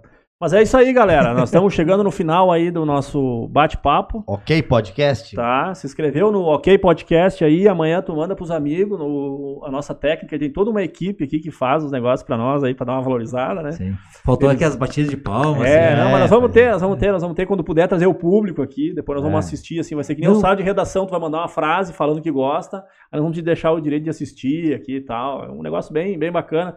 Já temos alguns brindes aqui que nós vamos fazer um um, um merchan deles aí, vamos né, fazer um, um, sorteio, não sei como é que vai ser, mas é, vai, vai acontecer. Meus amigos tá? o Zé do Banjo e o Johnny. Ele disse que agora a barriga não deixa ele subir mais. É, quer dizer, eu ou tu não, ele tá fininho ainda, né? Acabado, ele acertou agora. Não, vamos, acabar, vamos acabar esse negócio aqui, que esse negócio ainda pra um lado não muito legal. Eles têm um aparelhinho lá, eles apertam das palmas. Né? Isso, aham, aham, não, nós vamos ter também, nós vamos ter também. É isso aí. Tá? Muito obrigado, Mirko, por ter aceito eu o convite. Eu que agradeço. Esse bate-papo. Convidem minha esposa, ela vai gostar de vir aqui sim. e ela tem bastante assunto. Isso, vamos lá. É, é, é, é psicóloga. Eu, eu digo que é mais a minha área. Né? A área da saúde, assim. Sim. Né? Eu acho que é mais a minha área, acho que vai dar para trocar bastante, vai dar para apertar bastante também. Eu, eu também digo sou assim, da área da saúde. Isso. Mas eu sempre digo assim, ó, quando eu trago às vezes uns leigos aqui e tal, né? Algumas pessoas que não estão muito vamos dizer assim, não tem aquela responsabilidade que um profissional tem, a gente leva na manha. Mas quando a gente traz uma psicóloga, um psiquiatra, daí a gente tem que, né, tem que tirar o caldo, né? É isso Sim, aí, é isso aí. é, não, mas eles se dão bem, assim, não é nada muito, né, mais é para trazer conhecimento e esclarecer, levar informação e principalmente levar um conteúdo de qualidade, que eu acho que esse é o nosso objetivo, é entregar na casa das pessoas um bate-papo legal, né, com qualidade, com, com informação que a gente sabe que são sérias, que são responsáveis de quem está falando, né?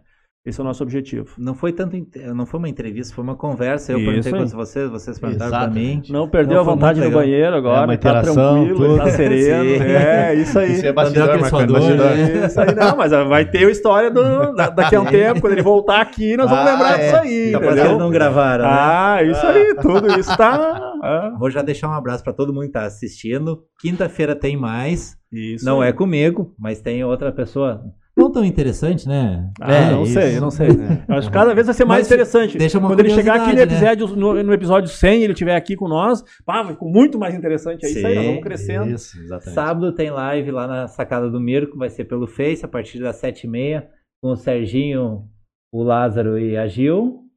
E é uma, foi muito legal, foi bem divertido.